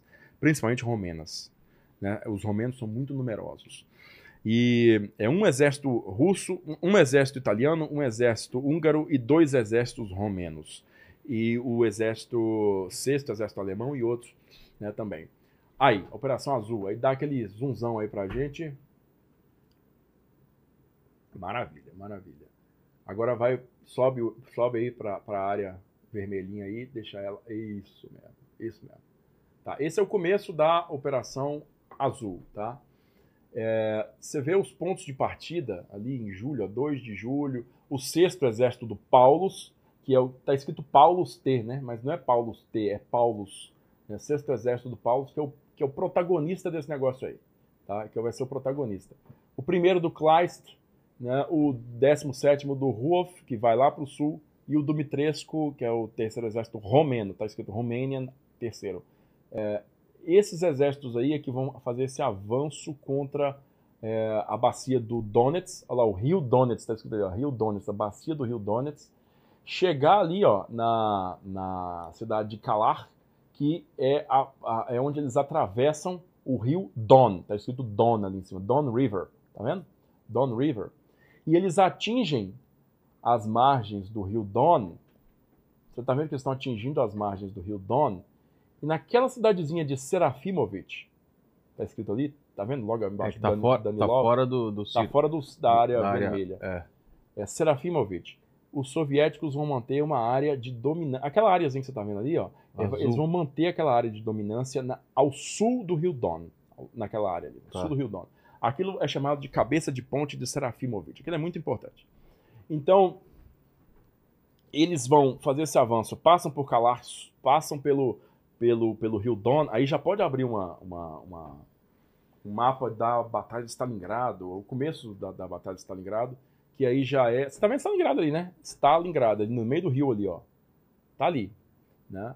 E muita gente diz que Hitler fixou a cabeça dele em Stalingrado, porque Stalingrado é a cidade do Stalin, tem o nome do Stalin, valor de propaganda é excelente. Mas esse próprio mapa aqui começa a desmistificar isso. Olha como Stalingrado é um, um centro nevrálgico de ferrovia. É. Tá vendo? Ferrovia para norte, sul, leste e oeste. Chega Exato. a Stalingrado. Tá?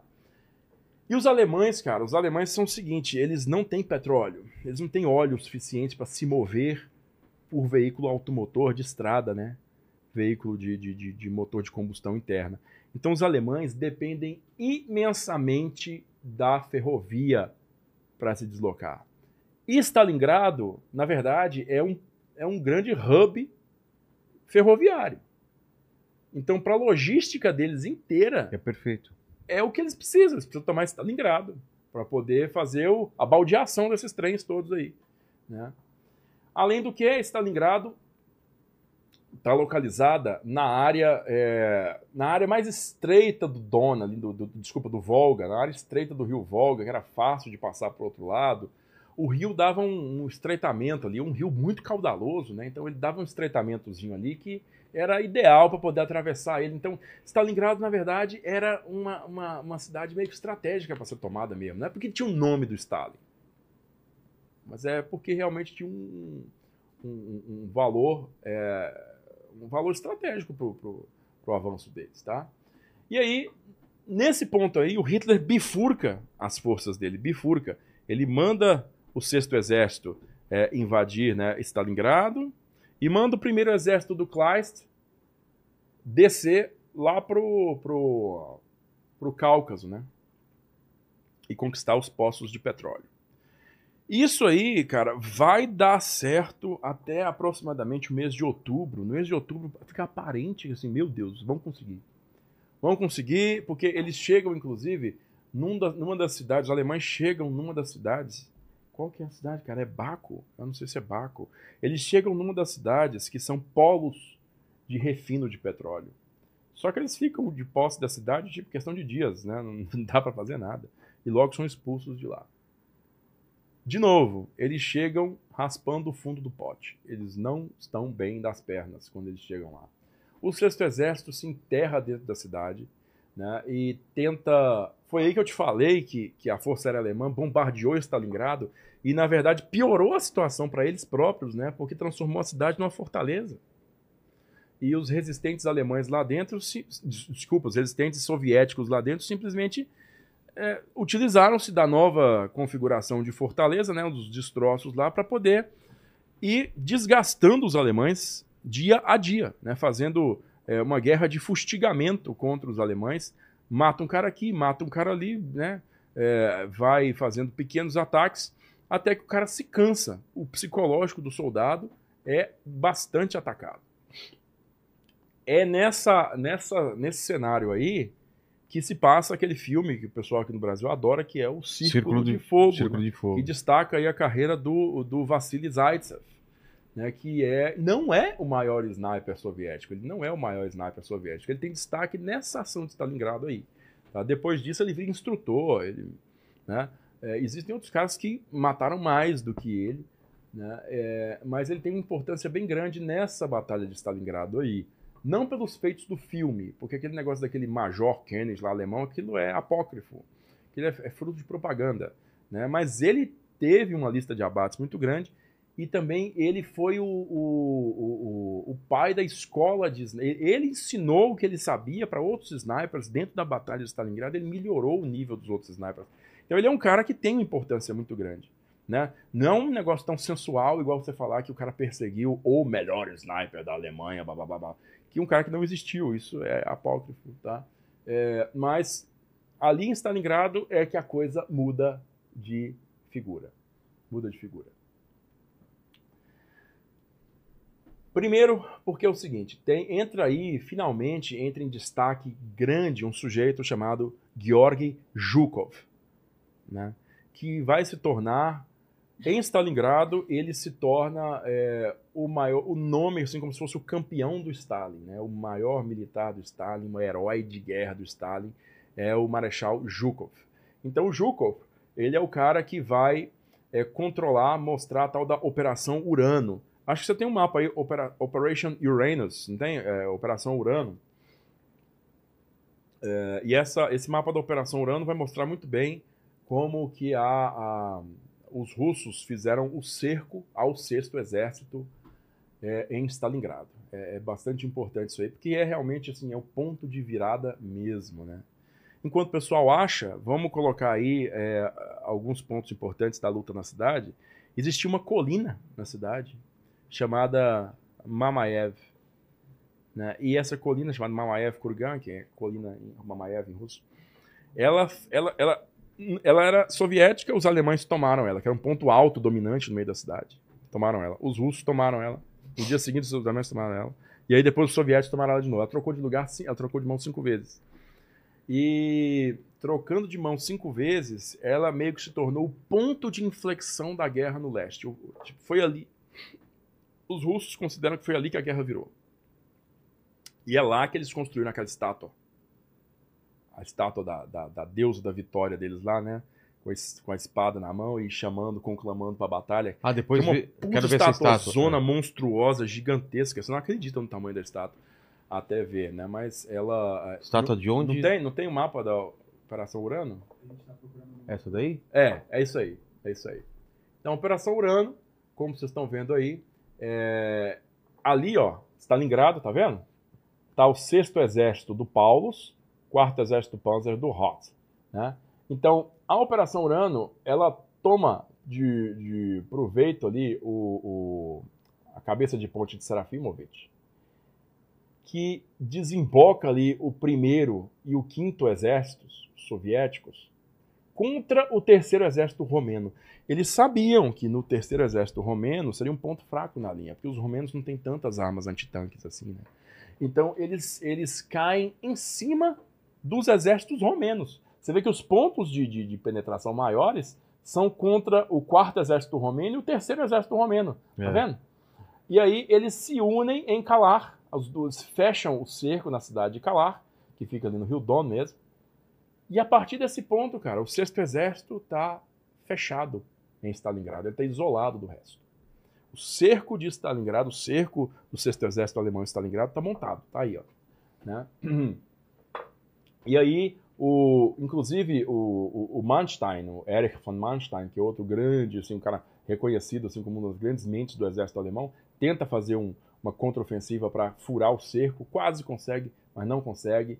E lá dentro da cidade né, é que é acontece o drama, dizer, o drama do inverno 42 para 43, que inicialmente né, a Força Aérea Alemã tenta suprir o sexto exército lá dentro da cidade pelo ar, né, decolando de alguns aeroportos aqui, passando pela área russa e pousando lá dentro.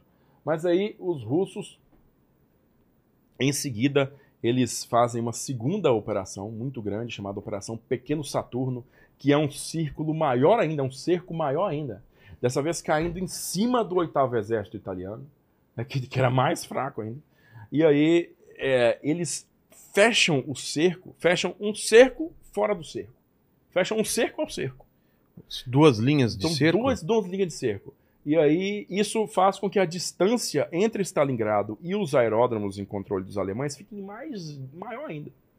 E aí isso vai dificultando o, o suprimento, né? E vai gerando um drama cada vez maior para os soldados lá dentro, né? Porque é o seguinte, você tem que ver, cara, o que, que isso representa para um, uma pra nação, para um governo, para uma ideologia como a nazista.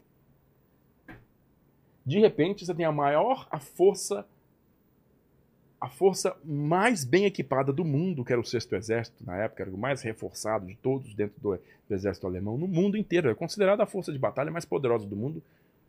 Está cercada dentro da cidade. E o Hitler não dá ordem para os caras desengajar da cidade e tentar fugir. Ele fala: fica aí, Mantém. mantém, mantém posição. E o Paulus era um cara meio borra-bota, né? É? Meio, não, acho que inteiramente borra-bota Pau mandado. pau mandado.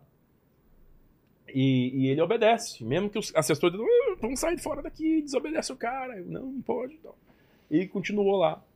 E, o inverno entra também, né, pujante. E tem um livro excelente do historiador inglês Anthony Beaver, Stalingrado, o Cerco Fatal, no qual ele, ele relata assim em diversos detalhes como foram esses meses, né? E que inclusive uma das coisas que os soviéticos fizeram foi colocar alto-falantes nas noites de inverno tocando tango. Porra. De sacanagem? Por quê? Pra fuder, mindfuck na cabeça dos Ah. alemães, entendeu? Porque o tango é uma música muito melancólica, né? Ah, por causa disso. Pra fazer os caras desesperar, entendeu? Então eles tocavam tango alto durante a noite, Nossa. né? Pra. pra... Ia colocar sertanejo, né? pra- É, oi, poderia, né? O funk. Aí os caras desistiam. Vambora. Os caras estão pensando agora de pô, Aceita, aceita, aceita. poderia ter sido pior. É. Mas é. é- Ah, isso eu não aguento, não. Passar fome, Não, frio, chega, beleza. chega! chega! Tchau! Cara, passa um, passa um final de semana lá na Zona Leste que você vai ver o tanto de funk que fica tocando o dia inteiro. Aqui lá. também, cara. Então. Então. É, os caras resistiram mais uns dois meses, foi por conta que não existia, né? E era só, era só co- tango então, mesmo. Então, alto-falante de tango. tango tocando pros caras ficar tristes, sentindo falta da mãe, da mulher, essas coisas. Entendeu? Então, é, eles, esse cerco, os alemães conseguiram resistir até o final de janeiro, porque os, os- os soviéticos foram fechando cada vez mais. E, e eles resistiram até o final de janeiro. Na verdade, a última, a último foco de resistência alemão dentro de Stalingrado se rende no dia 2 de fevereiro.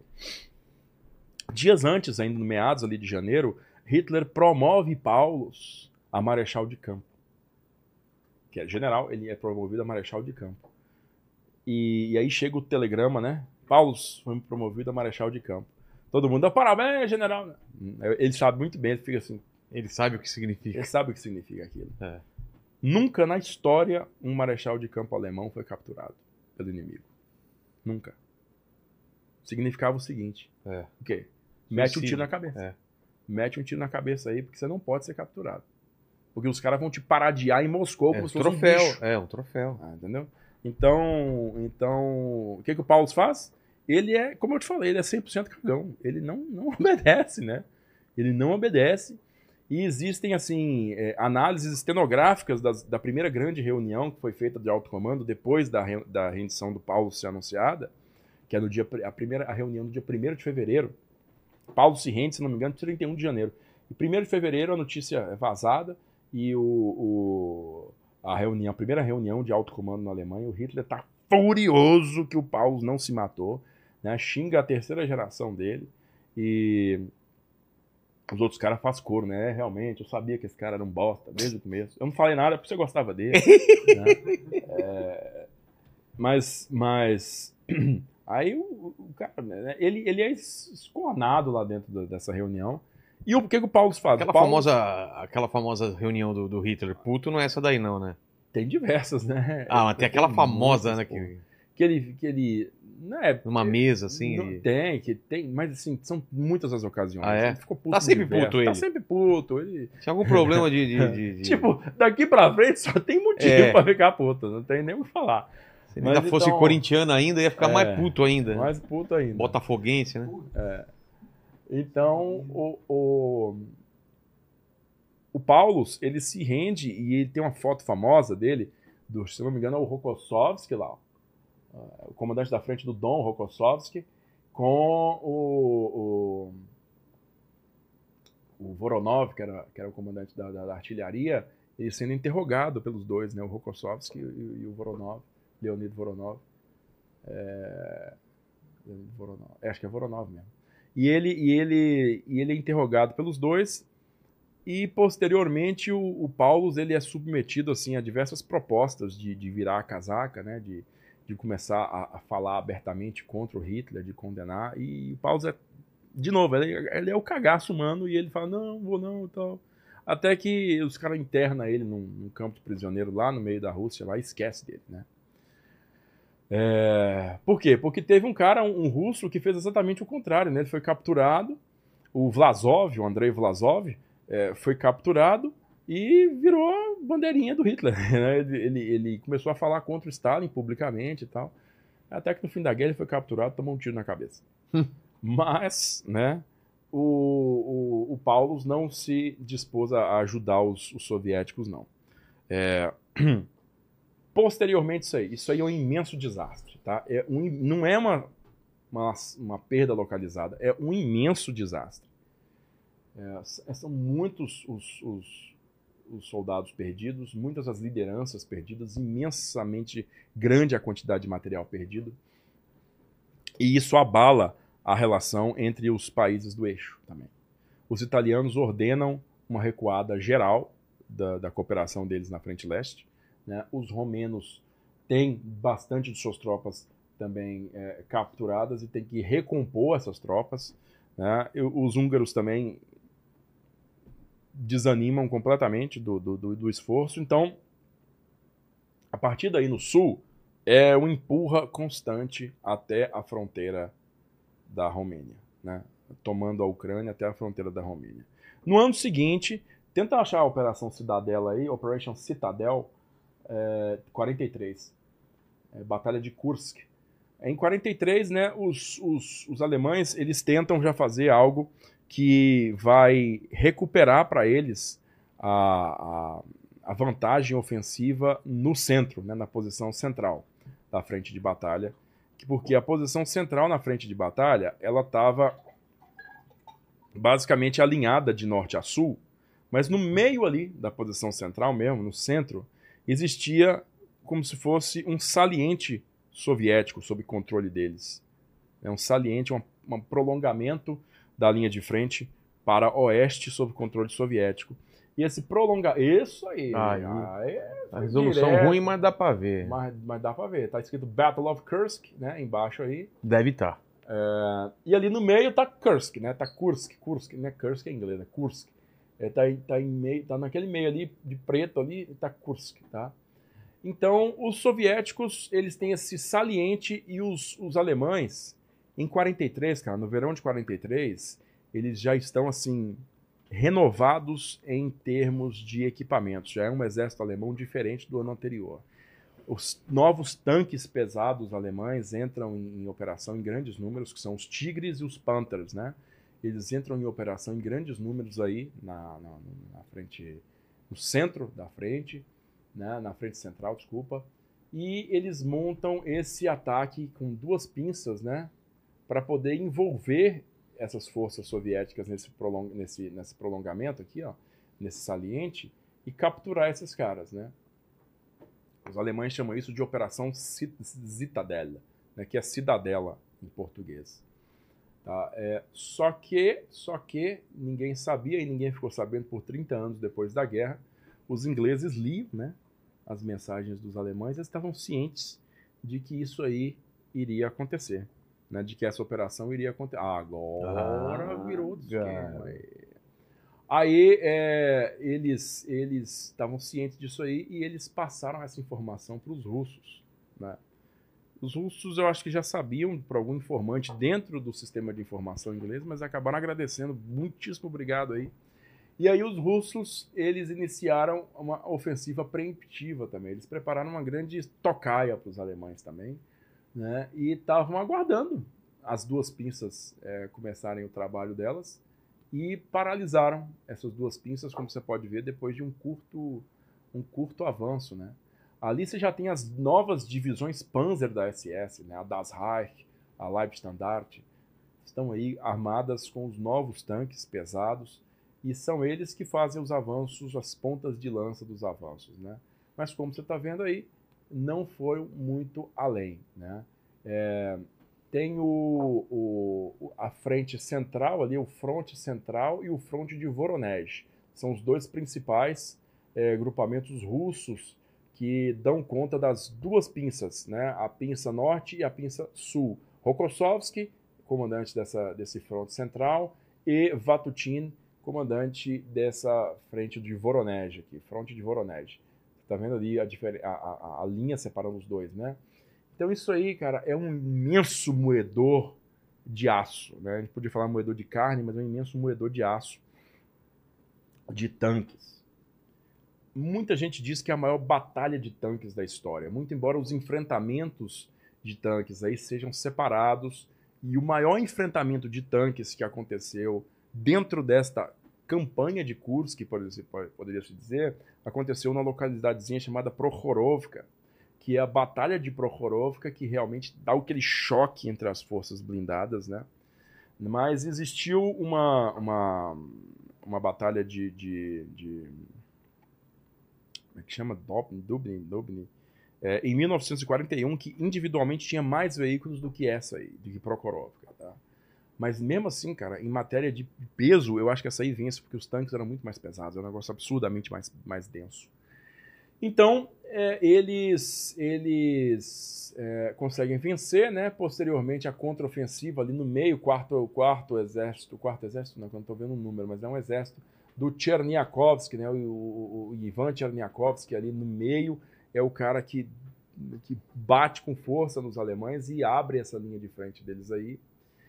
Né? E a partir daí, o exército alemão perde em definitivo a, a, a mão, a ofensiva, a, a vantagem. A partir daí, 1 de agosto de 43, os alemães estão na defensiva para sempre, até o final.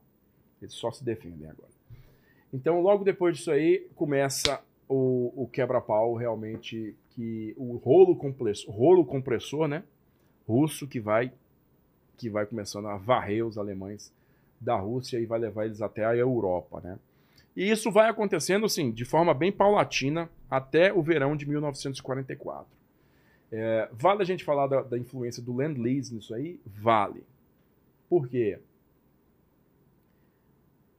fazer operações contínuas, como os russos fizeram, sem parar, verão, inverno, primavera, outono, sem parar, não é um negócio trivial, é um negócio extremamente complexo. Mas também que necessiva com muito, muito soldado também. Muito soldado e muito material. Muito Também? material. Porque não é só soldados. Cada É. um ia a pé ali. Vamos lá, vamos separar. Você precisa de material. Cada soldado desse tem que ser vestido, tem que comer, né? Tem que ser. Tem munição, é, tem- munição e tal. E como é que você fica levando munição pra essa galera? Como é que você vai levar é. comida, roupa pra esse povo? Você precisa de um elemento é, que ninguém dá valor, né? Mas que é o, talvez o pinacular do esforço de guerra, que é o caminhão. É. Caminhão, você precisa de caminhão, sabe? Então, é, os russos concentraram, a partir da assinatura deles do Land-Lease, eles concentraram a indústria deles, quase que exclusivamente, a indústria pesada deles, de veículo automotor, quase que exclusivamente na produção de tanque. Que para eles era o elemento principal, tanque, tanque, tanque, tanque. Só que, vamos lá, tanque precisa de gasolina, tanque precisa de peça, tanque precisa de munição. Tanque sozinho não faz verão. Tanque é limitado.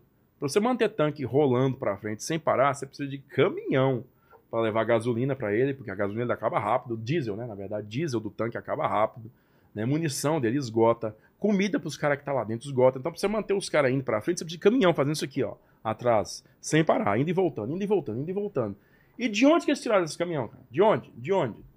Esses caminhões vieram dos Estados Unidos da América, tá?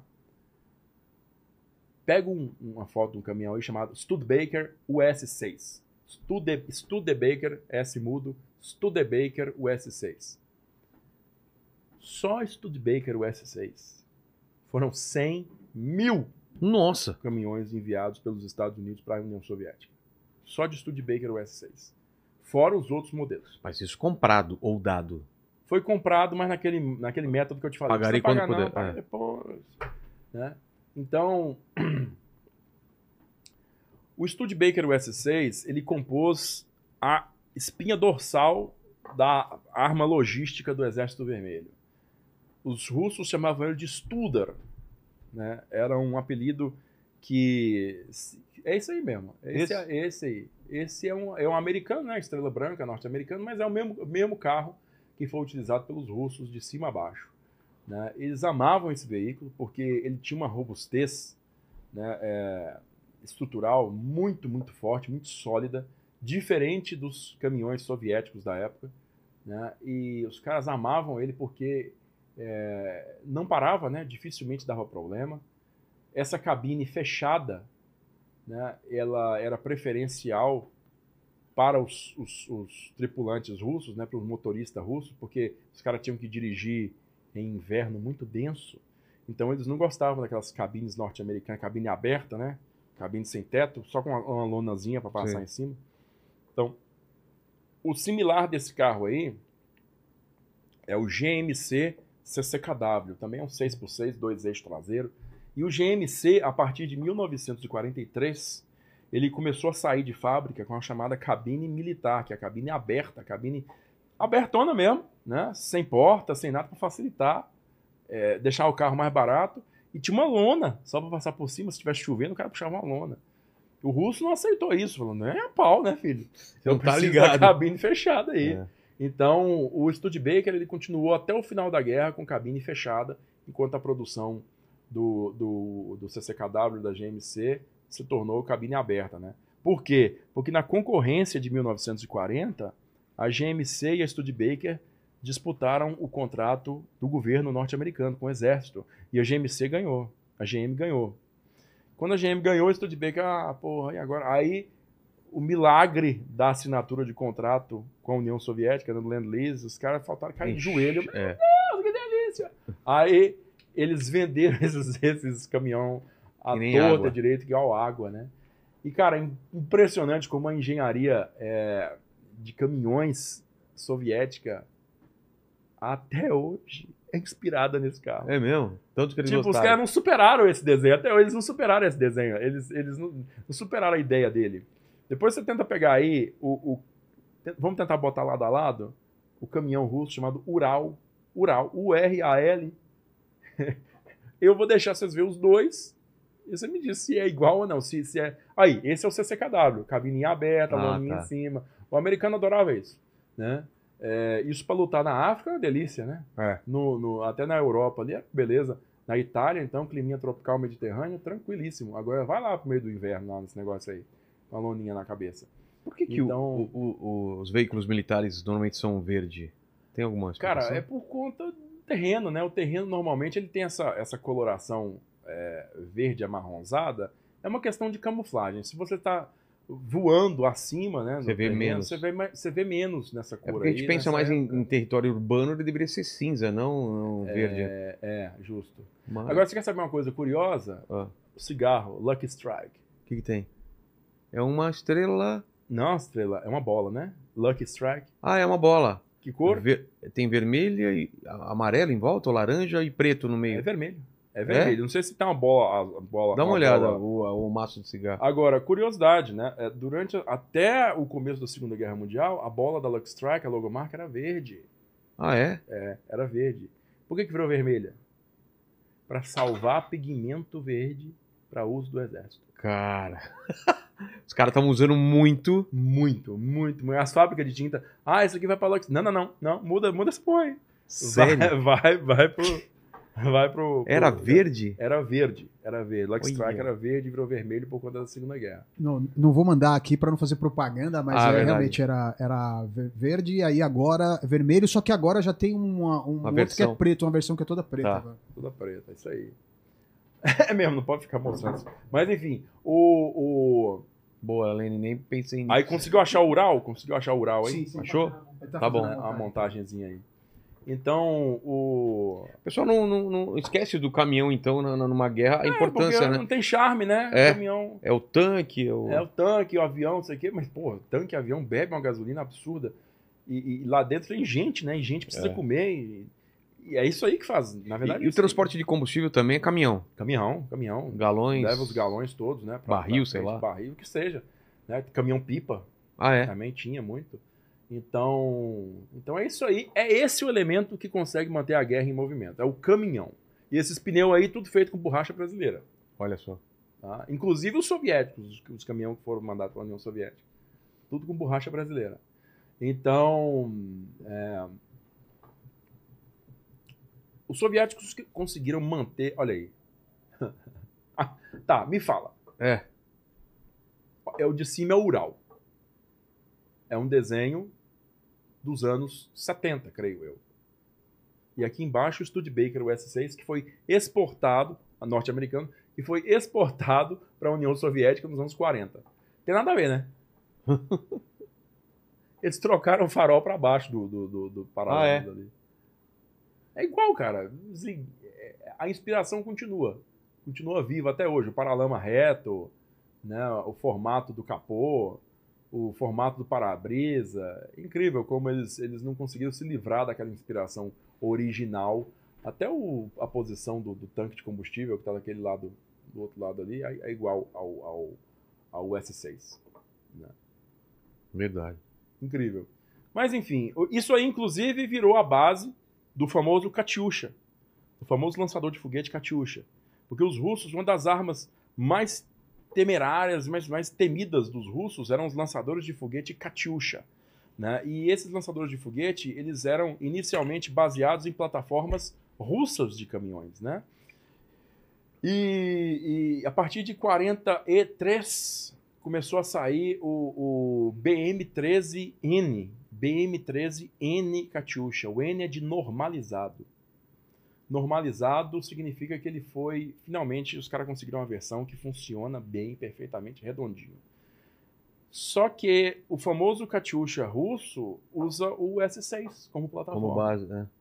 Eles só trocaram a carroceria dele lá e montaram um lançador de mísseis lá atrás. E também eles chumbaram ali, chumbaram não, eles montaram uma, um protetor de, de para-brisa, um protetor blindado de para-brisa, que era uma, uma estrutura de uma chapa de aço que descia e ficava na frente do para-brisa para quando os foguetes fossem lançados, né, aquele escapamento do foguete não danificasse o para-brisa. É, mas eram, eram eram caminhões norte-americanos que, que estavam servindo de base para os Katyusha, né, que ultra devastadora, né, uma arma ultra devastadora usada com aí, ó. Aí. Essa, essa aí não é o não é o BM13N. Tenta procurar BM13N. É, pra, esse aí já é uma versão pós-guerra. É, Katyusha, que é a plataforma do. Mas ali dá- já dá para você ver ali a proteção que eu falei, É. a proteção do, do, do, do para-brisa, né, que, é, que é com base na, na plataforma do, do US6, do Studebaker US6. É, Isso aí só recentemente foi substituído por um novo lançador de foguete, que é o Grad. né? Inclusive, os Katyusha continuam em, em uso em diversos pa- países aliados da Rússia. Né? Aí, ó. Aí. Studebaker US6. Cara, como os caras enxergavam? Só com aquele buraquinho lá na frente? Na verdade, aquilo ali só descia na hora do uso, né? Isso aí Ah, é porque tá. o cara quis eh, dramatizar. Mas era, era, só descia na hora do uso. Você vê que tem uma dobradiça ali, ó. Ah, tá. Foi em cima. Aí esses foguetes eram lançados nessa, nessa, nesses trilhos aí. Extremamente útil. É um negócio assim, que os alemães nunca conseguiram copiar em, em essência essa arma. né? Em 44, cara, aí ocorre o troco da Barbarossa. Justamente no dia da Barbarossa, 22 de junho de 41 e 22 de junho de 44, é iniciada a Operação Bagration. Tá? Aí, ó. Essa é bacaninha aí. Olha lá os foguetes sendo lançados lá. Boa. Aí, é, a Bagration é um nome que vem de Piotr Bagration, que era um príncipe georgiano, se não me engano, né? É, do século XIX, que combateu durante as guerras napoleônicas. Tá? Então, o, o- a Operação Bagration ela foi feita para eliminar. Aí você já te- tem um mapa da Operação Bagration. Tá? É, Operação Bagration, então ela, ela é feita para eliminar o grupo de exército centro. São duas pinças imensas que foram feitas para envolver o grupo de exército centro, ali na, na área da Bielorrússia, do leste da, da, da, da, da Polônia, né? E essencialmente dividir as forças alemãs em duas. Aí, ó. Operação Bagration. Então, eles, eles dividem a frente alemã em duas. Eles partem ela, eles avançam até Varsóvia, tá vendo? 22 de junho. Olha o envolvimento do nono exército, o envolvimento do quarto exército, 19 de agosto chega Grodno. E aí os caras chegam lá em cima no, no Mar Báltico, né? Chegam lá em cima do Mar Báltico. Tem um caso aí que eu não sei se é apócrifo, se tem realmente fundamento, mas eu vi isso no próprio documentário russo, que quando as, as, as vanguardas chegaram lá na, na- ali no, no Mar Báltico, né? Na, naquela região de Riga ali, ó. é, quando eles chegaram no Mar Báltico ali, é, o Stalin não acreditou que eles ficaram chegando no Mar Báltico, né? E pediu que garrafas de água do Mar Báltico fossem enviadas para Moscou para ser analisada por uns químicos muito loucos lá que determinaram que sim, é água do Mar Báltico. Isso eu vi num documentário russo. Eu acho meio doido demais. Mas enfim, né, né, é, eu não sei, é o Estado, cara. Vai, vai que ele queria isso, né? Então você vê o, o tamanho, o tamanho do diabo da força russa, né? É, é, é, que está pressionando o, o, o, o, exército alemão, que sobrou do exército alemão nessa época. É, é um contingente imenso, cara. Isso aí já não tinha qualquer esperança de, de, de revide desse tipo de, de, de situação, não. Então, nessa área, nessa parte aí, verão de 44, né, os, os, os russos eles estão já invadindo a Romênia lá embaixo, né? E a Romênia é nocauteada fora da guerra, porque quando o, os romenos perdem o norte do país, o rei da Romênia, que era um rapaz de 22 anos de idade, o, o, o Mihai I, ele orquestra um golpe de Estado contra o Marechal Antonesco, que era o chefe de governo do país, prende o cara e alinha o país aos aliados, né? Vira o país de lado. E é um golpe para os alemães, porque a Romênia era o principal produtor de petróleo deles, enfim. E lá no norte, os russos também atacam de novo a Finlândia, né? A ofensiva de verão russa contra a Finlândia. De novo tentando jogar a Finlândia fora da guerra e, e anexar a Finlândia de novo, né? Em certo ponto, o bombardeio de artilharia mais concentrado da história humana Pô. é desfechado contra a Finlândia é, nas florestas ali da, da, da Carélia. E os finlandeses, por incrível que pareça, a batalha de Tali e Hantala, eles resistem né, ao, ao, avanço soviético e mais uma vez os caras conseguem fazer uma paz negociada com, com, a União Soviética e manter a existência do país como, como uma nação independente. Incrível. História finlandesa é um negócio que cabe uma conversa só, só para isso, sabe? É, então, com a ameaça norte lá no Ártico já estabilizada, já, já fora. Romênia fora da guerra. É, fora da guerra não, agora do lado deles, né? E, e Finlândia fora da guerra, aí os caras se concentram né, é, contra o, a porção central aqui, tá? É, para ninguém sentir falta, gente, até agora ninguém falou nada dos, dos famosos é, é, é, crimes de guerra que foram, que foram, foram é, realizados durante esse movimento todo aqui. Um absurdo? Foram, uma, foram os maiores, né? Assim, foram absurdos. Não se matou tanto de forma tão cruel, de forma tão sistemática quanto nessa época aí. Existia o Generalplan Ost, o plano geral do leste que os alemães estipularam, que era realmente para expulsar e destruir qualquer população nativa para reocupar a terra com colonos alemães, né? Aí, cara, você via aquele negócio de vala comum aberta por máquina e, ia matando gente, ia matando Jogando... gente, jogar na terra por cima, matando gente. Né? Então, é, é, é, um negócio assim, ultra cruel, assim, de, de, de, um, de uma natureza vil, indizível. Né? É...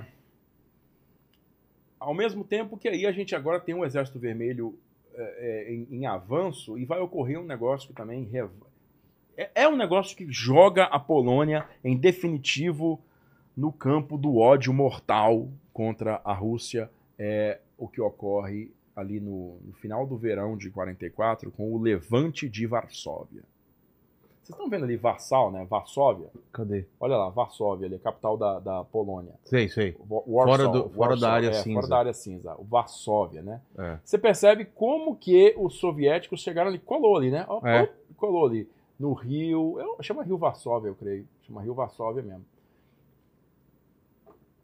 Cara, o que aconteceu foi o seguinte.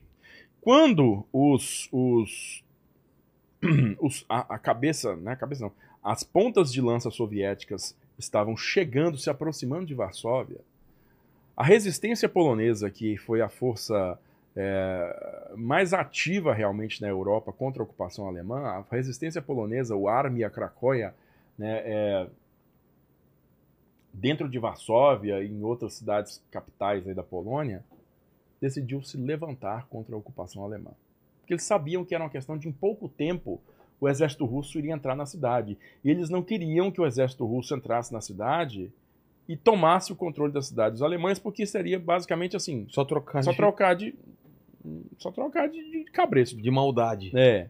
E aí eles decidiram que eles iam tomar cidades e os, e os russos iriam aliviar a barra deles porque os russos estavam expulsando os alemães dali. o que aconteceu quando o levante de Varsóvia começou? É uma, da- uma das ocasiões que o Hitler teve aquele acesso de fúria.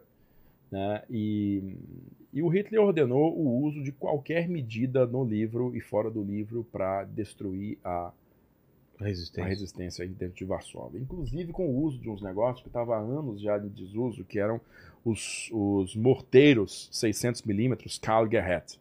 É um negócio que dá para ilustrar bastante, o pessoal vai gostar de ver. Karl, K-A-R-L, G, aí separado, espaço, G-E-R-A-T, Gerat, Karl Gerat, tá? Esses bichos é coisa saída do inferno mesmo Por quê? foram, foram desenhados para poder destruir a linha Maginot, né, que é uma linha de, de- de defesa francesa em 1940, composta por casamatas de concreto muito grosso. Então lançavam um petardo de 600 milímetros, 60 centímetros. É o quê? O que que é 60 centímetros? Mais ou menos isso aqui? 60 centímetros? É. Aí você imagina isso aqui, ó. O diâmetro do negócio era isso aqui. Então, era, era um- um- uma, uma, uma munição desse calibre que foi utilizada para demolir a cidade de Varsóvia. Olha isso aí, é isso aí. né? Foi usado para demolir a cidade de Varsóvia. Foram esses aparelhos aí. Creio que dois deles foram usados contra Varsóvia e os impactos foram gigantescos, cara. Mas Varsóvia foi demolida, completamente demolida, quarteirão a quarteirão pela Waffen-SS, Tem por uma- esse tipo de coisa. Eu aí. vi uma animação mostrando a, a destruição de Varsóvia, ela antes e depois, é absurdo. né? É, isso aí é, é- é totalmente fora de qualquer padrão, sabe? O tamanho do negócio. É. É, mirando contra a população civil, cara. Então é, é, é, é- é horrível, né? O, o pensamento do que aconteceu lá. E sabe por que, que eles tiveram sucesso? Os alemães tiveram sucesso? É. Porque ao saber que os poloneses, que a resistência polonesa iniciou, a res- iniciou o levante contra os alemães, o que, que o Stalin fez? Mandou frear os tanques. Ah, é? Deixa eles se matarem lá? Deixou os caras morrer. Por quê? Porque ele queria entrar na cidade como Fácil. ele, o conquistador. né? Ah. Era pro exército vermelho entrar na cidade. Não é pra resistente polonês falar que ah, a cidade é minha, não. Entendi. Stalin negou, negou é, acesso às bases em território russo para que aeronaves de transporte americanas e inglesas pudessem reabastecer, pousar lá e reabastecer para jogar suprimentos para os resistentes dentro de Varsóvia. Pô, aqui. Negou. Bonzinhos, cara. Entendeu? Então, basicamente, os caras foram deixados para serem massacrados pelos alemães dentro da cidade. Por essa decisão do Stalin, que depois né, da parada resolvida, depois do massacre feito, depois das centenas, né, das milhares de mortes, o Exército Vermelho entrou na cidade, conquistou a cidade. E fizeram. E fizeram filmes, eh, filmaram pra mostrar, mostrar- as atrocidades do nazismo. Lá eles, eh, eles falaram. Eu Eu, fui no museu que- né, do Levante lá, lá em Varsóvia. Acho que foi em Varsóvia mesmo, né, que tem o Museu do Levante. E eles falam isso, né? Que tem ó, essas imagens aéreas que eram pra mostrar o nível de destruição. É. Então, é, é, é- é um episódio, assim, muito, muito marcante para a história da Segunda Guerra, para a história Cara, os geopolítica. poloneses se ferraram duas vezes bonito, Só, o né? século XX foi, foi perdido para os caras. É.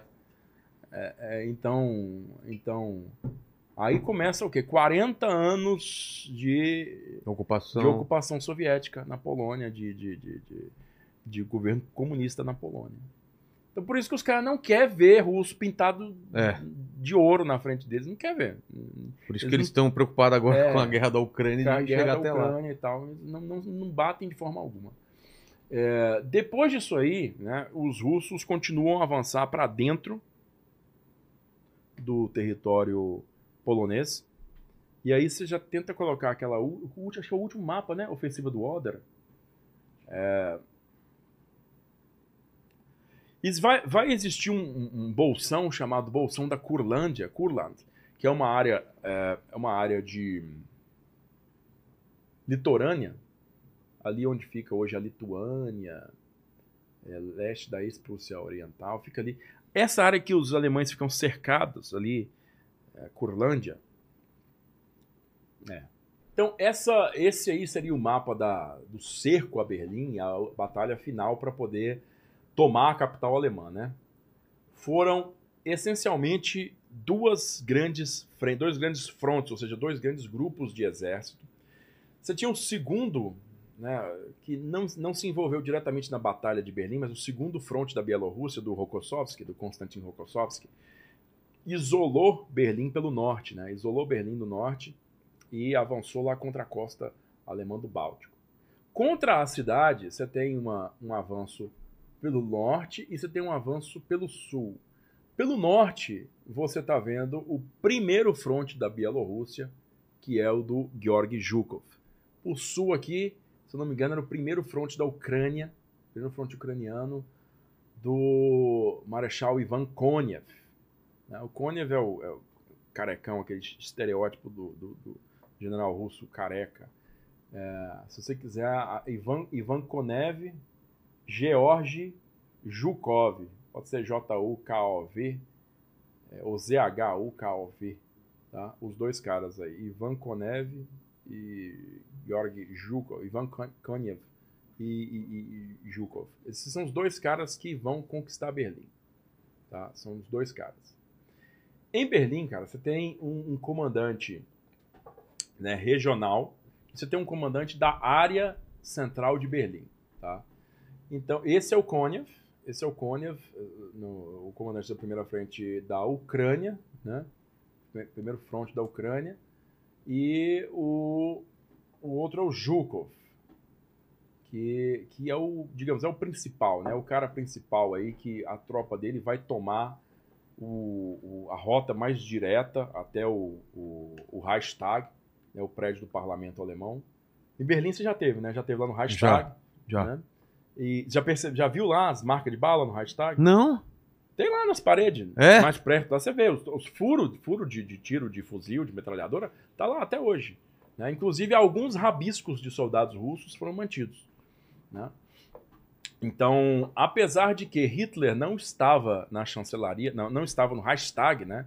Reichstag não era o, o, o digamos assim, o, o ponto central de resistência do governo alemão, não, era a chancelaria. Mas foi o, foi, foi o, o ponto que o Stalin estabeleceu como vitória. É o Reichstag. né? Então, em abril de 45, depois que o cerco à cidade foi fechado, né, o, o primeiro bombardeio do centro de Berlim foi feito no dia 20 de abril de 45, o aniversário de 56 anos de Hitler. O presente de, de aniversário de 56 anos dele foi bomba na cabeça. Então, Toma, o, o, o- toma. É, essa foto é- Olha lá. é, Zhukov, esse cara da, da direita O aqui. que, que é esse é o fundo? Esse do centro, esse do centro é o Konev, né? Aí ainda como general de exército, quatro estrelinhas no ombro. Esse cara da esquerda aqui eu não sei quem é não. O da direita é o Zhukov. Tá. E o do centro é o Konev. Esse outro maluco aqui eu não sei quem é. Então, o, o- depois de estabelecer né, esse controle, esse cerco de Berlim, bombardear o centro da cidade, os dois foram chamados a Moscou para conversar com Stalin uma última vez. E aí, Stalin estabelece para os dois assim: ó, vocês estão a alcance de Berlim, né? Os- aí Stalin estabelece para os dois assim, que circula com o, o, o, o lápis dele assim, o hashtag faz isso aqui, ó. Esse é o nosso objetivo. E outra coisa, tem que ser nosso antes do dia 1 de maio. O que, que é 1 de maio? Dia do trabalho. O feriado mais sagrado, o Yom Kippur do comunismo, né? O feriado mais sagrado da União Soviética. Então tem que ser nosso antes do dia 1 de maio. Aí os caras e quem é Sta- Stalin? E quem é que está autorizado a tomar o hashtag Stalin? Aí tinha a linha assim, ó, divisória de avanço dos dois exércitos, né? Dos dois grupos de exército dentro de Berlim, culminando lá no Reichstag. Né? E quem é que vai? Aí Stalin pega uma borracha e fala assim, ó.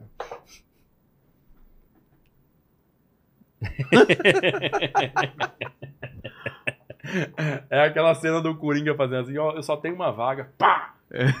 Resolve aí entre vocês dois, sabe? Pá! O, o taco de sinuca, É. né? E aí o Stalin sai da sala sem falar nada, os caras, então né? cada um volta.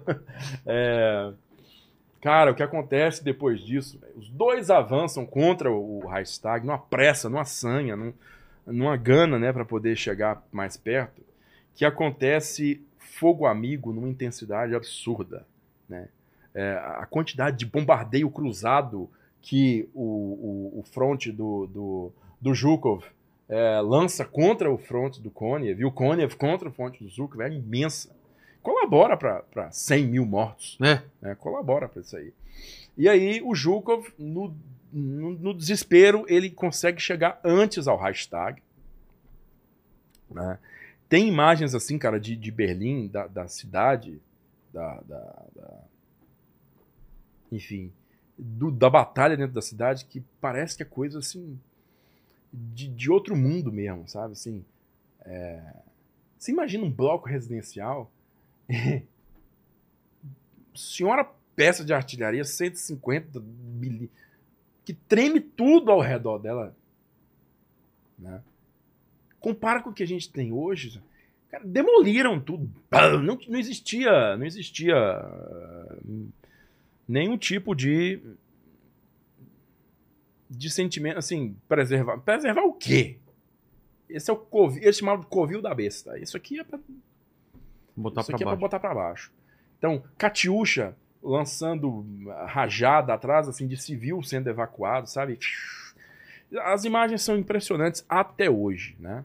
E aí, o que que acontece na tarde... Na tarde do dia... Na tarde do dia 29? Não, na tarde do dia 30. Bom, na tarde do dia 30, o Hitler mete a bala na cabeça lá no bunker da, da chancelaria, né? Ele se casa na noite do dia 29 com a Eva Braun, a namorada dele. E na tarde do dia 30, cerca de duas ou três horas da tarde, os dois se recolhem para o estúdio dele lá embaixo. Ele dá um tiro na têmpora, ela morde uma cápsula de cianeto. Morre os dois. Romeu e Julieta invertido. Romeu, é, Romeu e Julieta invertido. Do inferno. Bizarro. Romeu e Julieta from hell. É, From Hell. Aí os dois se, se matam ali, né? E, e- e- e os corpos são queimados. Hum, é, Tenta-se queimar os corpos com, com gasolina, mas é pouca gasolina, então fica meio que. Pra quê? Pra não servir também de troféu? É pra não servir de troféu. É. Eliminar os corpos pra não servir de troféu. Aí o que que acontece, né? O- o- os soldados do Zhukov, eles chegam a, as, ali, onde você tá no Tiergarten, né, em Berlim, você tá nas aproximações ali do, do, do né? E, peraí, os russos vieram por leste, então, na verdade, é pelo portão de Brandemburgo, né? Eles vieram pela Unter den Linden, portão de Brandemburgo, para chegar ao, ao, ao Reichstag nessa, nessa posição aqui, né? Mais ou menos assim, a nordeste do portão de Brandemburgo e o Tiergarten aqui para frente. Então, é, nessa tarde do dia 30, os, os, os russos se batem, cara, contra uma resistência alemã da Waffen-SS dentro do prédio muito intensa. Né? Basicamente, em todas as janelas tem posição de metralhadora e os caras lá em cima no teto cobrindo com morteiro. Então morre gente numa quantidade absurda para tomar o prédio. Porque o prédio tinha que ser tomado antes do dia 1 de maio. Né? Então, o... e isso o quê? 1 de maio é em 6 horas. Daqui, é, tipo, daqui 10 horas, pô. Aí o Juco fala de qualquer jeito, é de qualquer jeito, toma essa porra desse prédio. Aí os caras tentam aproximar do prédio e toma tiro, e dá tiro, e não sei o que, e, e- e entram no prédio, no, no- no- no térreo do prédio. Quando eles conseguem limpar o térreo do prédio, tem alemão no subsolo e no segundo andar. Eu acho que o, que o, o hashtag tem três, ou- três ou quatro andares, não sei. Então, cara, é a noite, o começo, final da noite, começo de madrugada, sabe, moe- moendo lá dentro daquele prédio. Até que cerca de o quê? Duas, três horas da manhã do dia 1 de maio,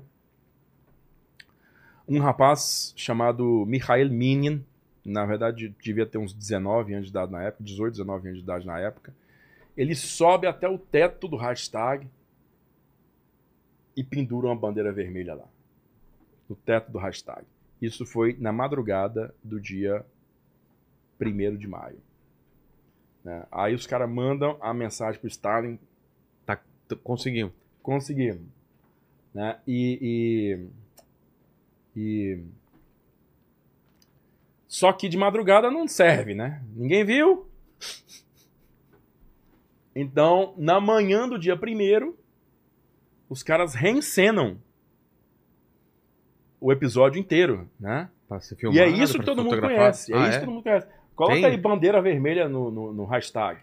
Bandeira vermelha. é, é, a famosa foto do, do cara subindo lá em cima e balançando a, a bandeirona da União Soviética lá em cima, né? É, Aí é, chama as câmeras todas e tem aquela tem aquele tanto de gente atirando pra cima. E aí o rapaz sobe lá, outro segura, segura, cuidado aí que você cai, pô. Aí, e aí o cara sobe de, de pendura na estátua lá e desfralda uma bandeirona vermelha, né? Porque a bandeirinha do Mini também É, né? era uma. Qualquer, tirou qualquer do um. bolso, assim, ah! né? É algo muito semelhante ao que aconteceu em Iwo Jima, meses antes, lá no Pacífico, né? Ah, que que tem aquela a foto carta de olho, a foto famosa do- famosa, né? dos É. marines botando lá, que a primeira bandeira não é aquela, é uma É. bandeirinha. Aconteceu horas antes daquilo lá. Aí reensinaram pra. Aí não, peraí, bandeirinha não, cara. Pelo amor de Deus. Põe um bandeirão aí. Aí até que subiram com aquele bandeirão lá, demorou umas horas, reencenaram e botaram em cima do, do morro, né? E aí aconteceu a mesma coisa. Eles colocaram a bandeirona vermelha agora, que foi a foto que circulou o mundo, que simbolizou a vitória soviética sobre Berlim. Foi, foi essa, essa, é essa foto aí. É essa foto aí. Tem, tem Olha, diversas- cara, tem- já tinha visto essa foto, então é, isso. é. Tem outra foto, inclusive, de, de outro, outro momento, momento seguinte. Essa o cara tá olhando para trás. Tem outra que ele tá olhando para frente, com a bandeira assim, voltada para frente. E esse cara aqui de baixo, ó, Ah, esse cara que tá no meio, tá vendo? O Sei. que tá mais próximo da coluna, da- da- do pilar. Esse cara tá com dois relógios de pulso. Um em cada pulso. Né? E, e- é algo que, assim, escapou do, do, do censor soviético na época, porque ela foi publicada em sua integridade, né? E é, é hoje o pessoal analisa que é, é um sinal do, do, do, do butim, né? Do, do, do roubo de, de, Ah. de, de- bens. Assim, o, o, o- soldado soviético não era dado para ele relógio de não tinha relógio de pulso para soldado soviético. E o cara tá com dois, um em cada pulso. Entendeu? Que ele, que ele tirou de alguém, ele subtraiu de alguém. Então, é, esse cara aí, ó, esse cara que tá no meio aí, tá? E esse rapaz que tá em cima, ele tá com essa bandeirona gigante, não é o Mikhail Minin, muita gente disse que é o Mikhail Minin, não é ele, tá? E nessa hora aí o Minin nem tava aí mais. É, ele, o Minin foi condecorado, recebeu a estrela de herói da União Soviética, a maior condecoração do país. Aí, ó, ó lá, ah, de- Destacaram no braço do cara. Lá, dois. Ah, é aqui, ó. Parece que apagaram, né? Acho que é isso que a, a É, foto apagaram quer dizer. um deles. apagaram um deles e ali dos dois. Né? É, essa é a foto mais famosa da bandeira desfraldada né? é, é, sobre a, a capital, toda em chamas lá, né? É, Teve também nesse mesmo ínterim aí, teve o, o episódio, triste episódio, do estupro em massa. ah, é? É. O estupro em massa das mulheres alemãs pelos soldados soviéticos. Aconteceu é, em números assim assustadores mesmo. Muitas mulheres mesmo, milhares e milhares. Muitas morreram devido à sequência né, de dezenas de soldados, um atrás do outro, sem parar. É, e, e é uma das grandes críticas né, ao- ao- à conquista de Berlim, é justamente essa questão do, do estupro. tá? Mas, cara, é- é esse conflito ele é caracterizado justamente pelo abuso. Todos os lados. Pelo abuso. Não houve, não houve comedimento, não houve Um freio? freio em nenhum dos dois. Os dois se consideravam inimigos mortais, os dois consideravam o outro subhumano. Os dois consideravam o inimigo uma aberração a ser eliminada. Então não existia não existia regra. Ao contrário da guerra no Ocidente contra Estados Unidos e, e- e Inglaterra e Brasil, vamos dizer assim, não existia, não existia norma nenhuma. Isso é guerra de eliminação, guerra ideológica. né? É um negócio meio medieval, assim, sabe? É, então, uma selvageria sem fim e foi realmente o maior dos enfrentamentos, né? E foi concluído, inclusive, uma semana depois. O Hitler se suicidou no dia 30. Né? Quem assume a chefia do país é o Karl Dönitz. Nós falamos dele naquela live da, da FEB, né? É. o comandante da Marinha de Guerra Alemã. É, o Karl Dönitz assume o- o- a chefia do país e ele conduz os últimos, os últimos momentos, né, as últimas negociações de paz que são concluídas no dia 8 de maio, com a rendição incondicional das forças alemãs aos, aos aliados. Né?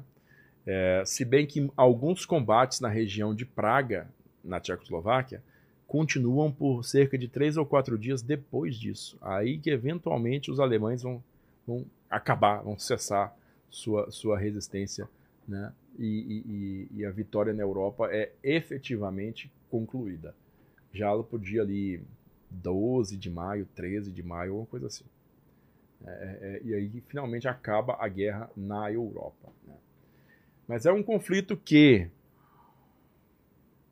criou o cenário da Guerra Fria, porque toda a Europa Oriental agora estava sob domínio soviético e os, os aliados ocidentais também né, mantiveram suas posições ali na, na Alemanha. E a Alemanha foi partida entre a Alemanha Ocidental e Oriental. Berlim, muito embora estava dentro do contexto, né, dentro do território da Alemanha Oriental, Berlim também foi repartida. É, vamos colocar o, o mapa da da O mapa da Alemanha Alemanha dividida. É a Alemanha dividida.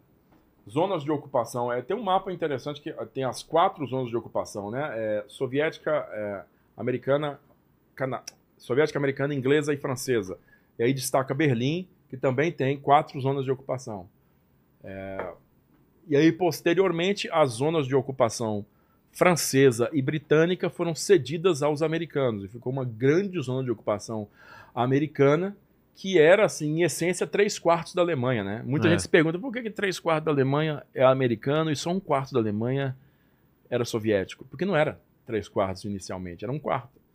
né? Aí, é esse aí mesmo. Só que assim é só Berlim É. né? É o setor soviético que você está vendo ali e o setor francês, inglês e americano, que posteriormente virou tudo setor americano.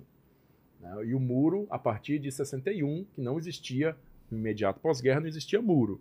Só a partir de 61 que, assim, a imigração ficou tão, tão grande, tão incômoda, né? a imigração, a emigração de cidadãos do, alemães do leste para o oeste, que isso passou a incomodar o governo do, do Walter Ulbricht, que era o comunista alemão, que era o chefe lá na Alemanha Ocidental, ori- Oriental. Né? Então, é, e, essa, e essa imigração ela tinha um caráter né, bastante peculiar, porque não era todo mundo. Era, era a, a, a porção intelectual da sociedade que estava que tava emigrando, né? os caras que entendiam de alguma coisa que estavam emigrando. Então isso empobreceu o intelecto da Alemanha Oriental, essa imigração toda. né? Aí você vê que ali, ali tem as zonas de ocupação, né? é, a francesa, britânica, americana e soviética, justamente destacando Berlim ali, que tinha também as suas, suas próprias zonas de, de ocupação, e que logo, poucos anos depois, acabaram se tornando zonas de ocupação norte-americana. A francesa e a britânica virou zona de ocupação norte-americana, tanto em Berlim quanto no, no país ali, e, e- e aí é, consolidou né, o cenário de, dos 40 anos seguintes de Guerra Fria e, e partição da Alemanha.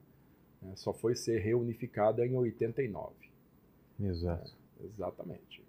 E a gente pode falar que, que quem ganhou a guerra foi a União Soviética, porque o pessoal coloca muito peso no, no dia D, que foi decisivo, mas tem uma outra corrente que fala que foi a, a ofensiva soviética. A ofensiva soviética, né? Bom, é, eu não sou dessa opinião.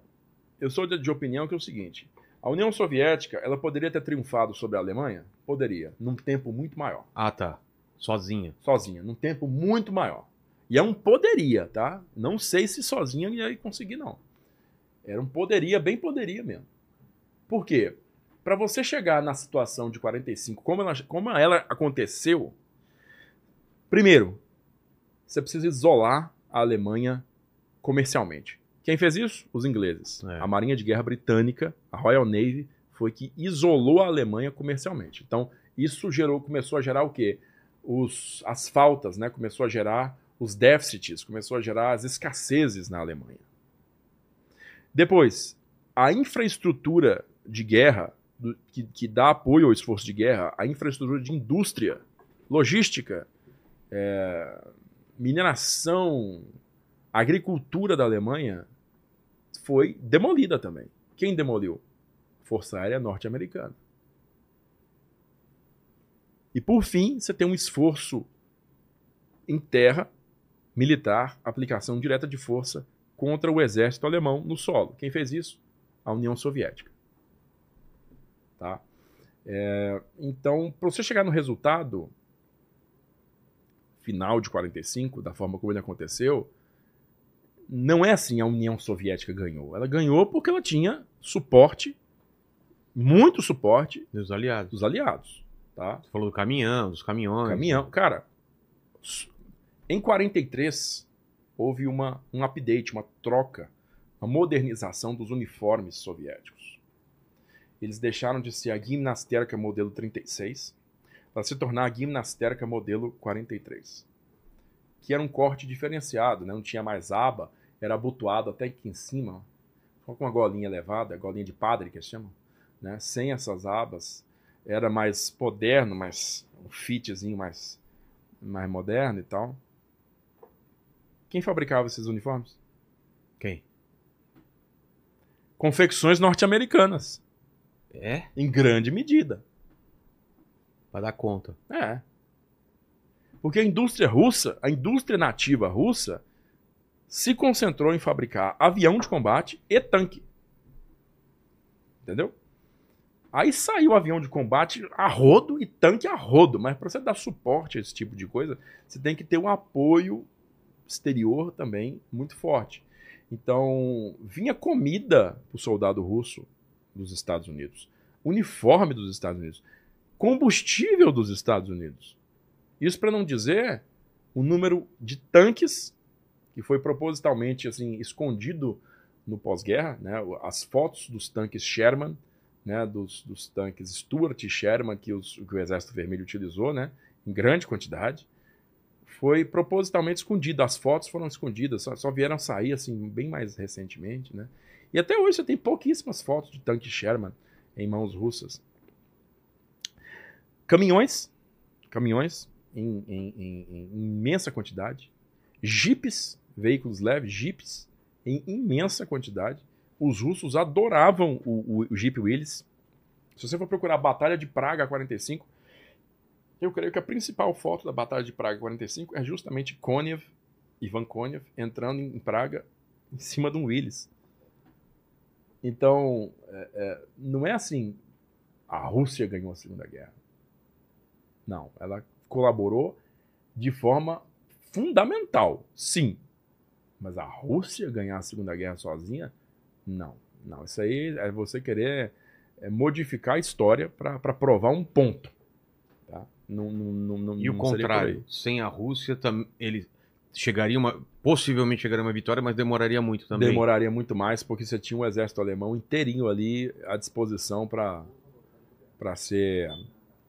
Para ser. É, para ser destruído, né? Teria que destruir o, o exército russo, o exército vermelho inteiro. é, sem, sem, sem auxílio qualquer dos russos, né? Então seria muito mais complexo, muito mais complexo. Tem um, isso é um ditado meio maldoso, mas que a galera fala. Então a gente tem que né, é, repetir aqui para repetir aqui para o pessoal é, é, é, conhecer, né? Eles dizem que os ingleses entraram com a casa, né? Casa em que Com a sentido? casa porque a Inglaterra era chamada de porta-aviões inafundável. Tá. né? Todos os, os aviões norte-americanos baseados lá atacavam a Europa e podiam voltar para lá e- sem, sem perigo de ser atacados de novo, né? E assim, toda a base da invasão da Normandia foi feita lá, então todos os estágios de preparação foi tudo lá, enfim. Os ingleses entraram com a casa, os americanos entraram com dinheiro, né? E os soviéticos entraram com o pescoço. É. Gente pra caramba. É. Então, é, é, eles falam que é assim, que é, a cooperação foi essa para poder derrotar a Alemanha. Mas é incrível como um país só fez tanto estrago assim, né? É, Alemanha diz. É? né? É, é, é. E, e- e- qual foi o grande erro? Foi lutar em várias frentes ao mesmo tempo, no focal? O que foi? Eles Foi não um- tinham condição de estender o conflito para tão longe assim. E por que, que eles É. fizeram? Por, por orgulho? Por São megalomania? muitas as razões. Não, acho que ser simplista nessa parte é realmente não querer entender de verdade o que, o que se passou, né? Mas são muitas as E, razões. e o esforço com os judeus também de, de matar tanto Pois judeu é, quando tá tendo uma é. guerra. É um é uma- esforço paralelo, É. entendeu? É um, é um gasto de energia de- paralelo De, tudo, né? De, de- de, de atenção, de, de- Os caras estão lutando uma guerra ainda, ainda extermi- tentando exterminar um povo. É pra você ver como é que é a irracionalidade das coisas, É. né? A gente hoje tenta entender, porra, mas e se não tivesse feito isso? Mas na hora. Você não tá lidando com um regime 100% lógico, é. não. Exato. Não é uma galera que sentava e pensava, vamos, vamos O pensar. que, que é o melhor pra vencer É. a guerra? Vamos pensar direito aqui. Tinha muito. Muita Ódio. víscera envolvida. Tinha muita víscera envolvida. É, é- é assim. é, tinha muita coisa que era. Era de crença, né? De crença, assim. é, tem que ser assim. Tem que ser assim. Pronto. Né? Então, é, todo esse esforço de, de operação policial, de, de ficar fazendo varredura contra populações judias e outras minorias, que É. não é só o judeu. É, Nós temos que ciganos. que é, todas essas outras minorias aí, ciganos, homossexuais, é, testemunho de Jeová. Também. né? É, então você tem, você tem tanta perseguição, é um gasto energético tão grande que isso prejudica também, né? Prejudicou pra caramba a unidade de, de comando lá na, na, na, na frente de batalha. É um, é um- enfim, e também você ficar ocupando um território tão grande, você tem um gasto de ocupação gigantesco, porque esses países não vão ficar quietos É. sob sua Estão tutela. esperando um, um Né? sinal de fraqueza pra. Sinal de fraqueza, e qualquer sinal de fraqueza já era explorado. A gente não falou do massacre das, das forças ardeatinas na É. outra live. Então, assim, é, é um sinal de fraqueza, sinal de fraqueza. Deu, deu um vacilo, bum, explodiu ali, aí você tem que mostrar que você é o senhor do destino, e aí faz a retaliação, né? Então, porra, é, é, é, é uma posição extremamente frágil, ao mesmo tempo que ela é poderosa, mas ela é frágil, né? Ah, os alemães têm a Europa. Tem, mas estão gastando dinheiro demais.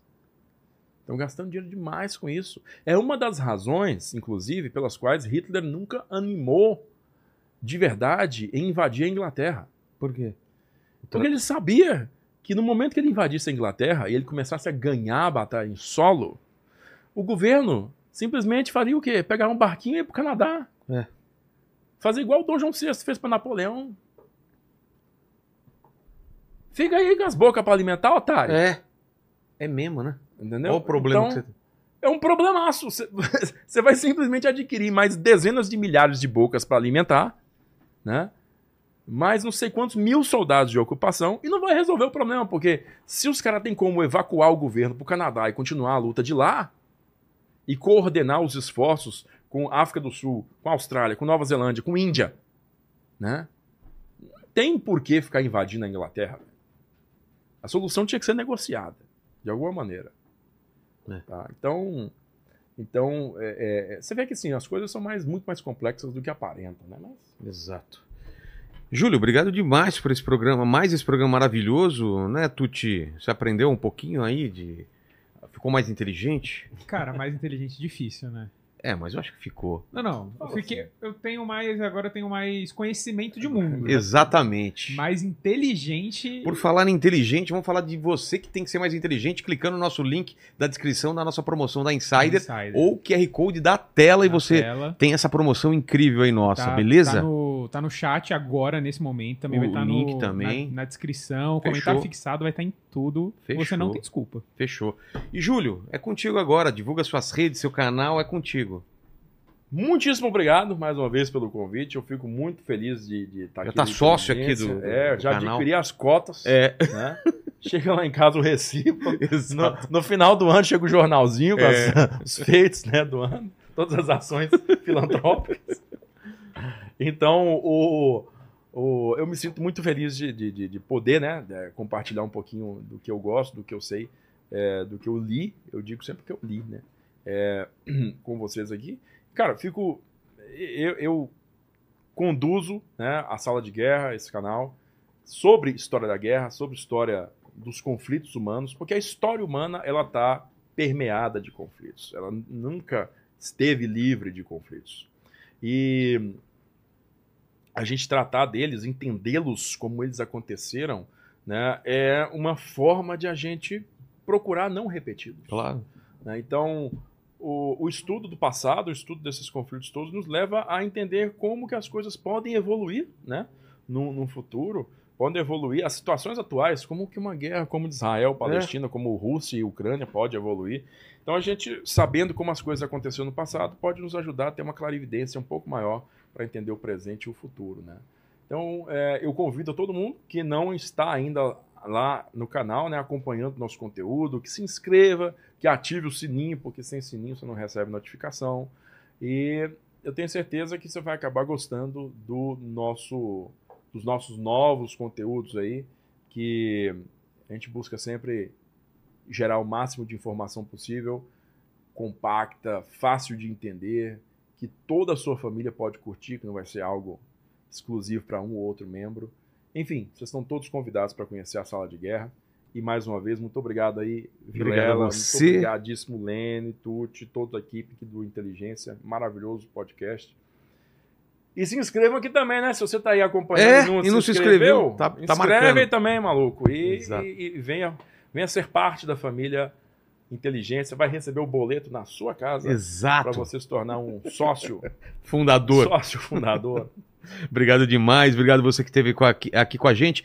O Lene que voltou aí do banheiro, o Tuti. Ô, Lene, é aquele negócio, né? Se inscreve, Se inscreve no torne-se membro, dá like no curte. vídeo, torne-se membro. E o pessoal? E o pessoal pra provar que chegou até o final desse papo maravilhoso? O que, que escreve nos comentários? Ah, é o famoso borra botas. Borra botas. Paulos!